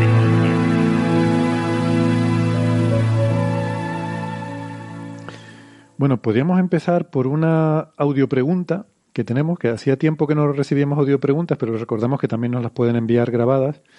Y mm, en esta ocasión es de Alejandro Corbí. Queridos amigos de Coffee Break, ¿cuál es la definición más formal de luna o satélite? Así como hay una definición formal para planeta o planeta enano. Eso nos lleva a la duda. Eh, Plutón tiene una luna que sería Caronte o cinco, que serían otros nombres de mitos griegos. Pues muchas gracias, Alejandro, por la pregunta. Eh, lo, lo primero quizás que hay que decir es que no hay una de- definición formal de luna. Es decir, así como con planeta hemos tenido todo el lío que hemos tenido con Plutón y ha habido que Claro. reclasificarlo porque se, se ha puesto una definición de planeta y pues no existe algo parecido con luna. Y tiemblo pensando que algún día se ponga porque Claro. se Sí, iba a montar una buena. Con Plutón sí A que ver. está bastante claro. El tema es Saturno. Bueno, yo, ¿Saturno cuántas lunas tiene? Espera, espera. Con Plutón igual no está tan claro porque el problema es que Caronte es muy grande comparado con Plutón. O sea, es, claro. Caronte es Sí, casi el tamaño una- la, la ¿En definición es sobre- quién? puede ser relativa, ¿no? La definición puede ser relativa y en ese caso para Plutón sería más importante que para, para Saturno. Sí, No, pero- por ejemplo. Bueno, Bueno, es que entre 1 y 5 supongo que será si contar las otras cuatro o no. A lo mejor Mm. por si son demasiado pequeñas o qué. claro, aquí la cuestión es esta. La cuestión es, eh, Plutón es un planeta enano doble. Es decir, Plutón y Caronte eh, tienen el centro de gravedad Exacto. fuera de Plutón. Claro. Por lo que Esa- en rigor, por, por eso decía eh, que es la duda Caronte. Si Caronte es una luna o eh, son dos Caronte no puede ser una luna de, de Plutón. ¿vale? Pero el O sea, tema es, exacto. Con el tema del centro de gravedad. Ahora, las otras variedades, fuera, sí, las otros planetas, los otros, perdón, las otras lunas sí son lunas del sistema doble. Claro. El tema es, si pones un criterio diciendo que el centro de masas tiene que estar dentro del cuerpo central, digamos, ¿qué ocurre si la trayectoria es elíptica? Porque habrá puntos de la órbita que el centro de masas sí que cae dentro y puntos de la órbita en el que el centro de masas cae fuera. Entonces, ya hay que empezar a afinar y es ya al final... O sea, el tema de definiciones es... es como decís, es luna, es luna en julio. Claro, Julio. Eh, y de ahí la astrología, ¿ves? Estamos llegando. Claro, claro. Yo creía que lo decía más por el tema de si las cosas muy pequeñas son lunas o no. Sí, Ahí es- está Saturno. Claro. El tema es Saturno. No, y Júpiter ¿Cuántas- también, que se están Sí, también. encontrando roquitas de un kilómetro. Entonces, Claro. Pero Claro, pero es que cosas sería- que, se forman en el anillo, se, luego se deshacen. Eso se llaman moonlets Mm. en inglés. Pero eso cuenta como lunas, lunas temporales. Y todos ¿Dónde terminan las de- lunas y comienza la basura? ¿Dónde? Claro. No, claro, ¿dónde yo lo llamas luna y dónde lo llamas satélite en general? ¿no? Esto creo que sí son sinónimos, ¿no? Eh, nosotros llamamos a las lunas satélites, pero a los satélites eh, o satélites naturales, pero claro, los satélites artificiales no son lunas. Ya. Por ejemplo, sí. a ver, yo la definición de luna que siempre he visto es todo aquel cuerpo que orbita otro cuerpo de mayor tamaño, que siempre y cuando el cuerpo orbitado no es una estrella. Claro. O sea, exacto, entonces ya, porque si no sería un planeta. Mm. Entonces, eh, claro, un asteroide puede tener lunas. Claro. Claro que sí, Tienen, por ejemplo. Tienen. Pero mm, en un cuerpo grande que tiene lunas de tantísimos tamaños, ¿en qué momento ya dices, venga, corto? Claro, ahí está. El tema ¿Dónde es... pones ahí a vara de medir? ¿cómo? O sea, O sea, Alejandro, no tenemos la menor idea. pues sí, efectivamente. Tienes que ser, ¿cómo es? Tienes que ser así de grande para... Claro, es que o sea, satélite seguirá siendo, porque un satélite de algo, Sí, claro, los planetas son satélites del Sol. Claro, el Sputnik Exacto. era un satélite de la Tierra, hay una cosa de este tamaño. una cosa satélite tanto- de otra es que, pues, que la órbita. Exacto, pero ¿en qué momento, en qué, a partir de qué tamaño habría que llamarlo luna? Yo pondría que- está... Yo pondría que tiene que ser redonda, ¿no? Con el mismo criterio que para los planetas entonces de equilibrio descarta de- la mayor parte de la luna descartas... Sí, el Marte se queda sin una, porque una es medio. Claro, claro. Es que lo de Marte, vamos a ver, lo, lo de Fobos y Deimos, llamar a eso lunas, yo, habría que llamarlo, no sé, pues sí, asteroides que orbitan a Marte, son Pero asteroides es realmente. que las propuestas, o sea, las lunas de Marte seguramente sean por colisión contra Marte y formadas en torno a Marte, no asteroides capturados. Sí, de hecho, se están acercando a Marte y acabarán siendo. No, una de ellas solo. Una O sea, de una ellas. de ellas va a caer sobre, sobre Marte y la otra se va a alejar. Mm. Pero claro, no son asteroides capturados. La propia luna de la Tierra, pues también es un resultado de una colisión, probablemente, con lo cual exacto. tampoco nos vale esa definición, ¿no? Y- Pero luego hay asteroides que tienen lunas también. pero son no, asteroides no, más pequeños. Si, si son asteroides, no, no pueden ser lunas, son, Sí. Sí, el- son asteroides Pero- satélites. Pero es que luna y satélite son sinónimos. O O sea, luna es satélite natural. Dimorfo, Didymos y Dimorfos son, eh, son lunas, o sea, Sí, sí, no, sí, sí, son sí. asteroides. Entra en la definición de luna. Yo me niego, o otro sea, cuerpo. Y además me remito a la frase de Obi-Wan Kenobi, that's no moon. O sea, eso no es una luna. Ya está. Pero es que la estrella de la muerte no orbita a Valderán. A ver. Se acercó para destruirlo, pero no orbita a Valderán. Claro, Pero cuando estaba orbitando, cuando estaba Pero luego se orbitando puso en Endor, órbita de Yavin. Un momento, la estrella de la muerte, al final, en la batalla de Yavin, dice, vamos a orbitar el planeta porque entran y Claro. estaba la luna que quieren destruir al otro lado. Sí, Entonces, está en ahí la órbita estrella de la muerte... Ahí sí es luna. Ahí sí es es luna. luna. Al final de la película, la estrella de la muerte sí que es una luna. una luna No, artificial. pero, no, pero- pero luna es artificial. Sí, sí. No, el- en el blog de, de, eh, particular importancia de Matt Strassler, que es un físico de cuerdas muy famoso, tiene un blog muy conocido, eh, dedicó, fíjate, un físico de cuerdas, dedicar cerca de un mes a escribir como 8 o 10 entradas, hablando de un problema aparentemente súper ridículo, que es eh, si se puede decir que el Sol da vuelta alrededor de la Luna, perdón, el Sol da vuelta alrededor de la Tierra o la Tierra da vuelta alrededor del Sol, ¿no? Eh, porque había comentarios en su blog de que era lo mismo, ¿no? que podemos considerar que el Sol da vuelta alrededor de la Tierra o que la Tierra da vuelta alrededor del Sol.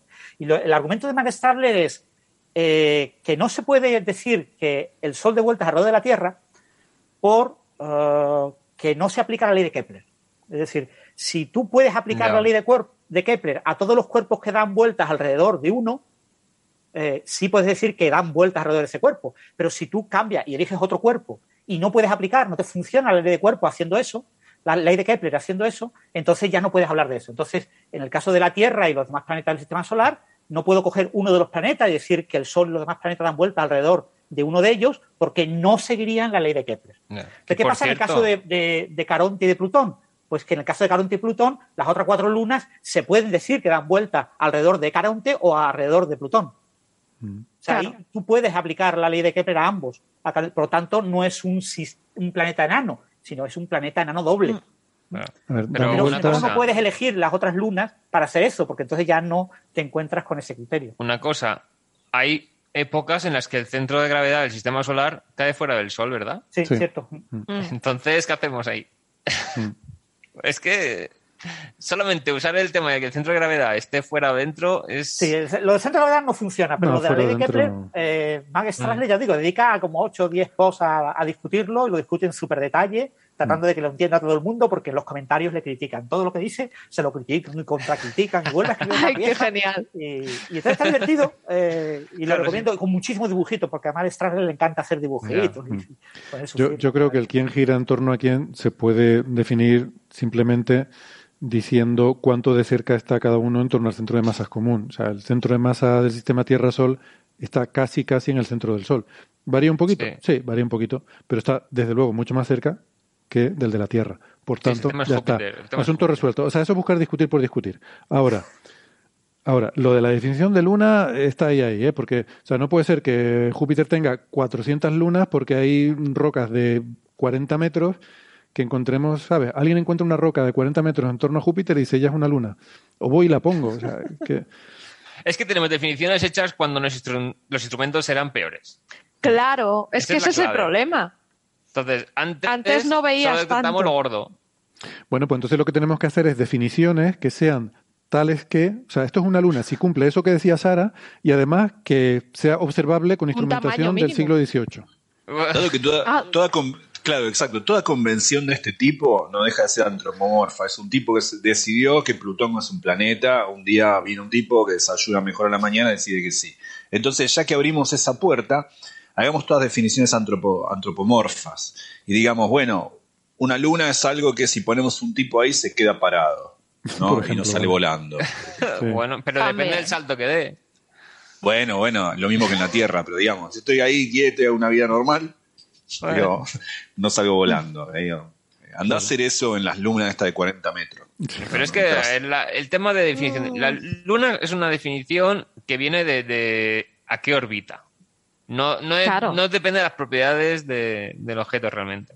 Pero claro, el tema es cuando tienes muchas del mismo tamaño y muy pequeñito, que pueden ser polvos ya de. O sea, granos Es de que arena. claro, es que así. las partículas de los anillos de Saturno serían lunas. Claro. Claro.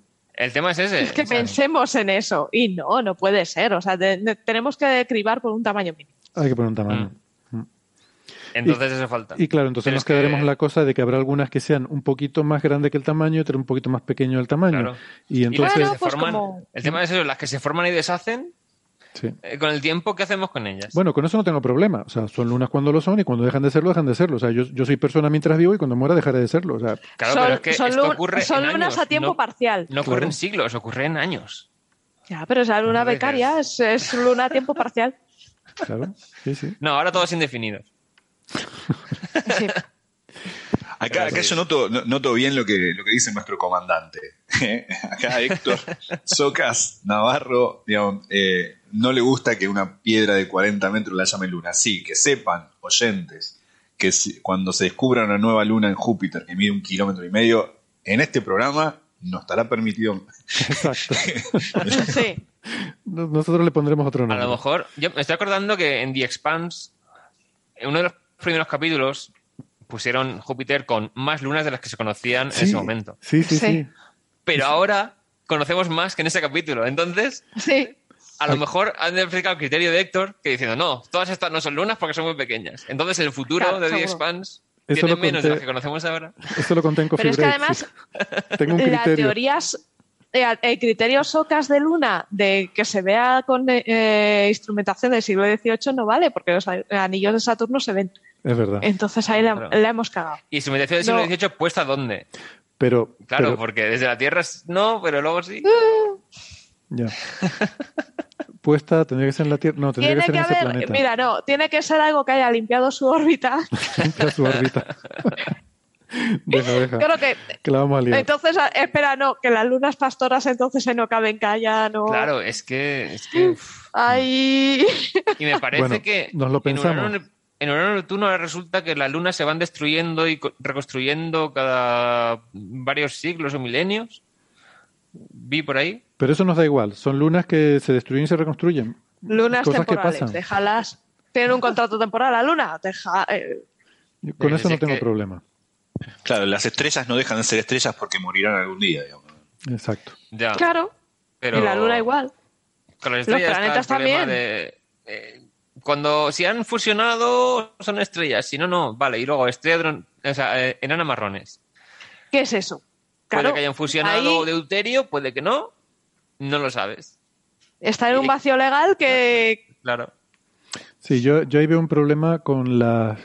O sea, la parte baja y la parte alta del rango, ¿no? Las enanas Claro. marrones son estrellas o no, pero las enanas blancas, que ya tampoco fusionan. Claro, O- es- se cuenta como, bueno, son eméritas, ¿no? En Mérida. Me encanta, me encanta imaginar, me encanta imaginar a este chico, este chico Alejandro pensando ya una pregunta seria y estas cinco personas. desvariando, Pobre. sí, sí, sí. Alejandro no Es que se de todas esto. formas- Las enanas blancas Sí. son el núcleo que, del material fusionado en la estrella, porque es el, lo que se ha ido acumulando. Son, son los productos de fusión de, de la estrella original. Va- Y va- luego se queda Mira. expuesto. Vamos a dejarlo para otro día, la enana ¿Es blanca. estrella, no estrella? Todavía no hemos No, terminado no, con sí, la luna, nos vamos a meter con enanas blancas. Claro, Es más complicado. Bueno, efectivamente, pues nada, ni idea. A Eh, ver, no hay que hacer un llamamiento, astrónomos del mundo. Pon- hay que ordenar esto, porque esto es un sin Dios, así que definición de luna ya, ¿eh? Pero si eso es lo que se hizo con la de Planeta y sigue siendo un sin Dios. Es verdad, Astrónomos si del es que mundo luego- es unidad, o sea, Unión Astronómica Internacional. Se hizo una votación y luego, no, esa una votación no vale porque no sé qué. Y nos quedamos igual. Sí. Ya, pero está Alan Stern por ahí y. Claro, entonces, claro. Bueno. Eh, venga, la última. Eh, a ver si. Bueno, iba a decir a ver si conseguimos responder esta más breve, pero no lo tengo nada claro. Anisótropo. Supongo que. Supongo que quiere ser el juego por anisótropo. Eh, pero es que así, Ani con Y y luego Sotropo de apellido. Igual no, igual se llama Ani y su apellido Sotropo, pero parece como anisótropo. Bueno. Pregunta, disculpe, si no era, si no era una broma, te pido disculpas porque eh, el nombre es maravilloso en cualquier caso.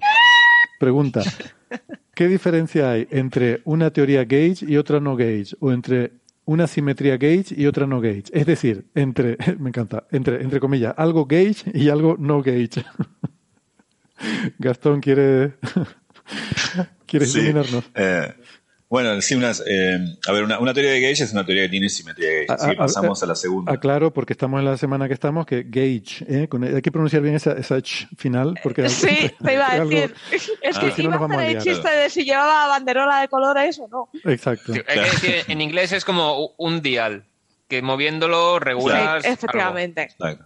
Sí, una suerte de calibre, pero es una traducción imperfecta. y Habríamos hablado de por qué lo usamos en inglés.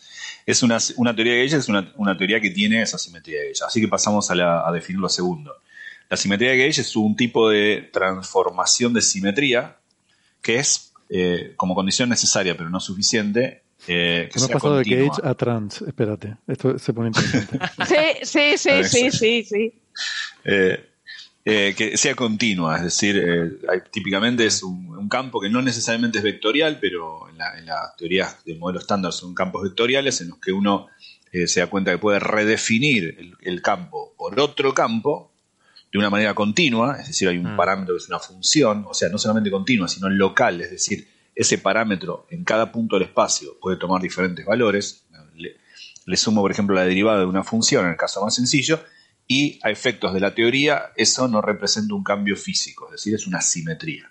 El campo fundamental es redefinido por otro campo fundamental, pero de una manera no caprichosa, sino muy particular, que es sumándole algo que es una función del espacio y la teoría de bien en sí misma. Eso es, por definición, una teoría de, de Gage. Y esa es la razón por la cual se llama de Gage, porque hay como una suerte de continuidad en ese parámetro que no solamente es continuo, sino que, repito, depende de cada punto del espacio-tiempo. Ahora es una condición necesaria, no suficiente, porque hay otras simetrías en la naturaleza que también son continuas y que dependen del punto del espacio y no son estrictamente de gauge, aunque a veces se las llama de gauge. Por ejemplo, la que aparece en la gravedad, que es un cambio general de coordenadas, lo que se llama técnicamente de difeomorfismos. Es un poquito más sutil. Eh, se puede decir de alguna manera que la teoría de gravedad es una teoría de gauge para el grupo de difeomorfismos. No es estrictamente cierto porque forma una álgebra abierta, pero básicamente podemos quedarnos con este corolario. Es una simetría que toma los campos fundamentales, los cambia a otros con, una, con un parámetro que es continuo y depende del lugar del espacio-tiempo, y que la teoría no ve eso como un cambio físico, por eso es una simetría. Le hago algo, una transformación a un ente, pero otro ente, en este caso la teoría, permanece invariante, nos da la misma respuesta física. No sé si Francis eh, seguro tiene una forma más eh, eh, clara de decirlo. Bueno, quizás lo, que caracteriza a las simetrías gays de otro tipo de simetrías es que están asociadas a un campo gays. O sea, la, simetría gays requiere un campo, la existencia de un campo. Hay muchas simetrías, por ejemplo, en física de estado sólido, materia condensada, con muchos materiales, hay simetrías que son simetrías continuas, etcétera, pero no tienen asociado un campo. Entonces, no son simetrías gays. ¿No, Gastón? ¿Tú cómo lo ves? Sí, en efecto. Sí, es, es totalmente, totalmente cierto de acuerdo.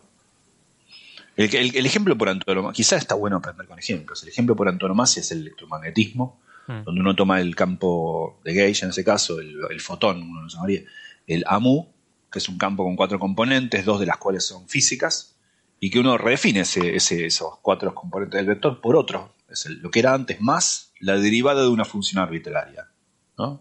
Y eso me da la misma, la misma información el campo original, a pesar de la arbitrariedad de esa función, cuya derivada le he agregado caprichosamente. Tengo todo el espacio de funciones, que es un espacio continuo, que depende del espacio de mm. tiempo, que yo le puedo agregar y la física no cambia. Puede ser em, una, explicación más sencilla, pero no sé si es correcta, es la que yo tenía en mente. Es, eh, vamos a ver, mm, es que creo que hay que decir la palabra lagrangiano, eh, que es un poco el, lo que Mucho más sencilla. a ver, lo que nos define cómo son las interacciones, digamos, eh, entre todas las partículas que hay en el universo, ¿vale? Eso nos va a dar cómo son todas las fuerzas que hay entre todas las diferentes partículas. Y eso yo lo puedo poner en términos de eh, la suma de todas las interacciones que hay entre todas las partículas del universo. Eh, eso, de alguna forma, es lo que, lo que llamamos el lagrangiano. Em, que eso, em, esa esa cantidad que depende de todas estas interacciones, de todas las fuerzas que hay entre todas las partículas, no dependa de que yo haga algunas transformaciones, que son las transformaciones que se llaman de gauge, como por ejemplo cambiarlo todo. O sea, si yo cojo el universo y lo muevo 10 metros a la derecha, todo el universo, mm. todas las interacciones entre todas las partículas siguen siendo exactamente igual. ¿Vale? Se van a seguir atrayendo igual, la Tierra va a seguir girando en torno al Sol de la misma forma. Lo mismo si yo cojo todo el universo y lo giro 20 grados en el sentido de las agujas del reloj. ¿Vale? esa, ese lagrangiano, o sea, esa, esa colección de todas las interacciones entre todas las partículas va a seguir siendo la misma. Yo así es como lo veo intuitivamente. No sé si. Y, me, resulta más sencillo de verlo así. lo, que acabas de expresar son cuatro simetrías de naturaleza del grupo de Poincaré. Son las simetrías del espacio-tiempo. Exactamente. Eso es como estás haciendo un juego con toda la geometría del universo. Y es correcto. Si lo traslado todo, pero todo, todo, todo, todo, como no importan las relaciones físicas, eh, las distancias relativas, como justamente como el espacio-tiempo tiene las simetrías que tiene, que es del grupo de Poincaré, las que acabas de mencionar son algunos casos particulares de transformación de Poincaré. Por ejemplo, si todo el universo lo muevo a velocidad constante, también es una simetría. Y esa es otra de las simetrías de Poincaré, porque en particular está el grupo de Lorentz. Ahora, el punto es que eso es el espacio-tiempo, y el espacio-tiempo es la gravedad. Así que esas que mencionas son transformaciones de Gauge muy particulares, las relacionadas con el campo gravitacional. Hay otras que tienen que ver con campos más abstractos, como el campo del, fotón, que no es el espacio-tiempo, es algo sobre él. Y estas también tienen sus propias simetrías un poco más abstractas, que no, no se pueden pensar como movimientos en el espacio. Pero como bien explicas, es una excelente analogía porque matemáticamente se parecen mucho. Pero tiene esas y otras más, digamos, ¿no? Exacto. Vale. Bueno, pues yo creo que con esto lo vamos a dejar por hoy. Eh, muchas gracias por haber venido, gracias a los amigos que nos han estado siguiendo en el chat y poniendo comentarios. Y gracias, Sara. Eh, no sé si querías decir algo, que te veo con, con cara como... Que de- perdón por el jaleo, po- ah, pobre chavalín, perdón por el jaleo con la luna. Estemos traumatizados, lo sabemos, somos conscientes. Este programa está destruyendo vocaciones científicas. Sí, No, es que- eh, Sí, y eso igual no es malo. Es que hasta en la Wikipedia pone definición de luna y no hay límite inferior definido o establecido de lo que se considera. Deberíamos de meternos en la. Wikipedia y editar esa definición de luna. Somos De hecho, malas tiene- personas, ¿sabes? Sabes que ese chaval acabará, acabará, acabará en ADE por nuestra culpa. No. Acabará en la IAU eh, proponiendo el cambio de, definición. Bueno, Es que la Wikipedia pone lo que hemos discutido aquí, básicamente. Que si la luna de asteroides, que si los anillos, que si lo de Plutón y Caronte, pone lo mismo. pues bueno, lo dicho. Gracias, Sara, Gastón, Francis, Héctor. Un Chao, placer. un besito. Hasta la semana que viene. Chao, un abrazo. hasta luego. Adiós. Chao, chao.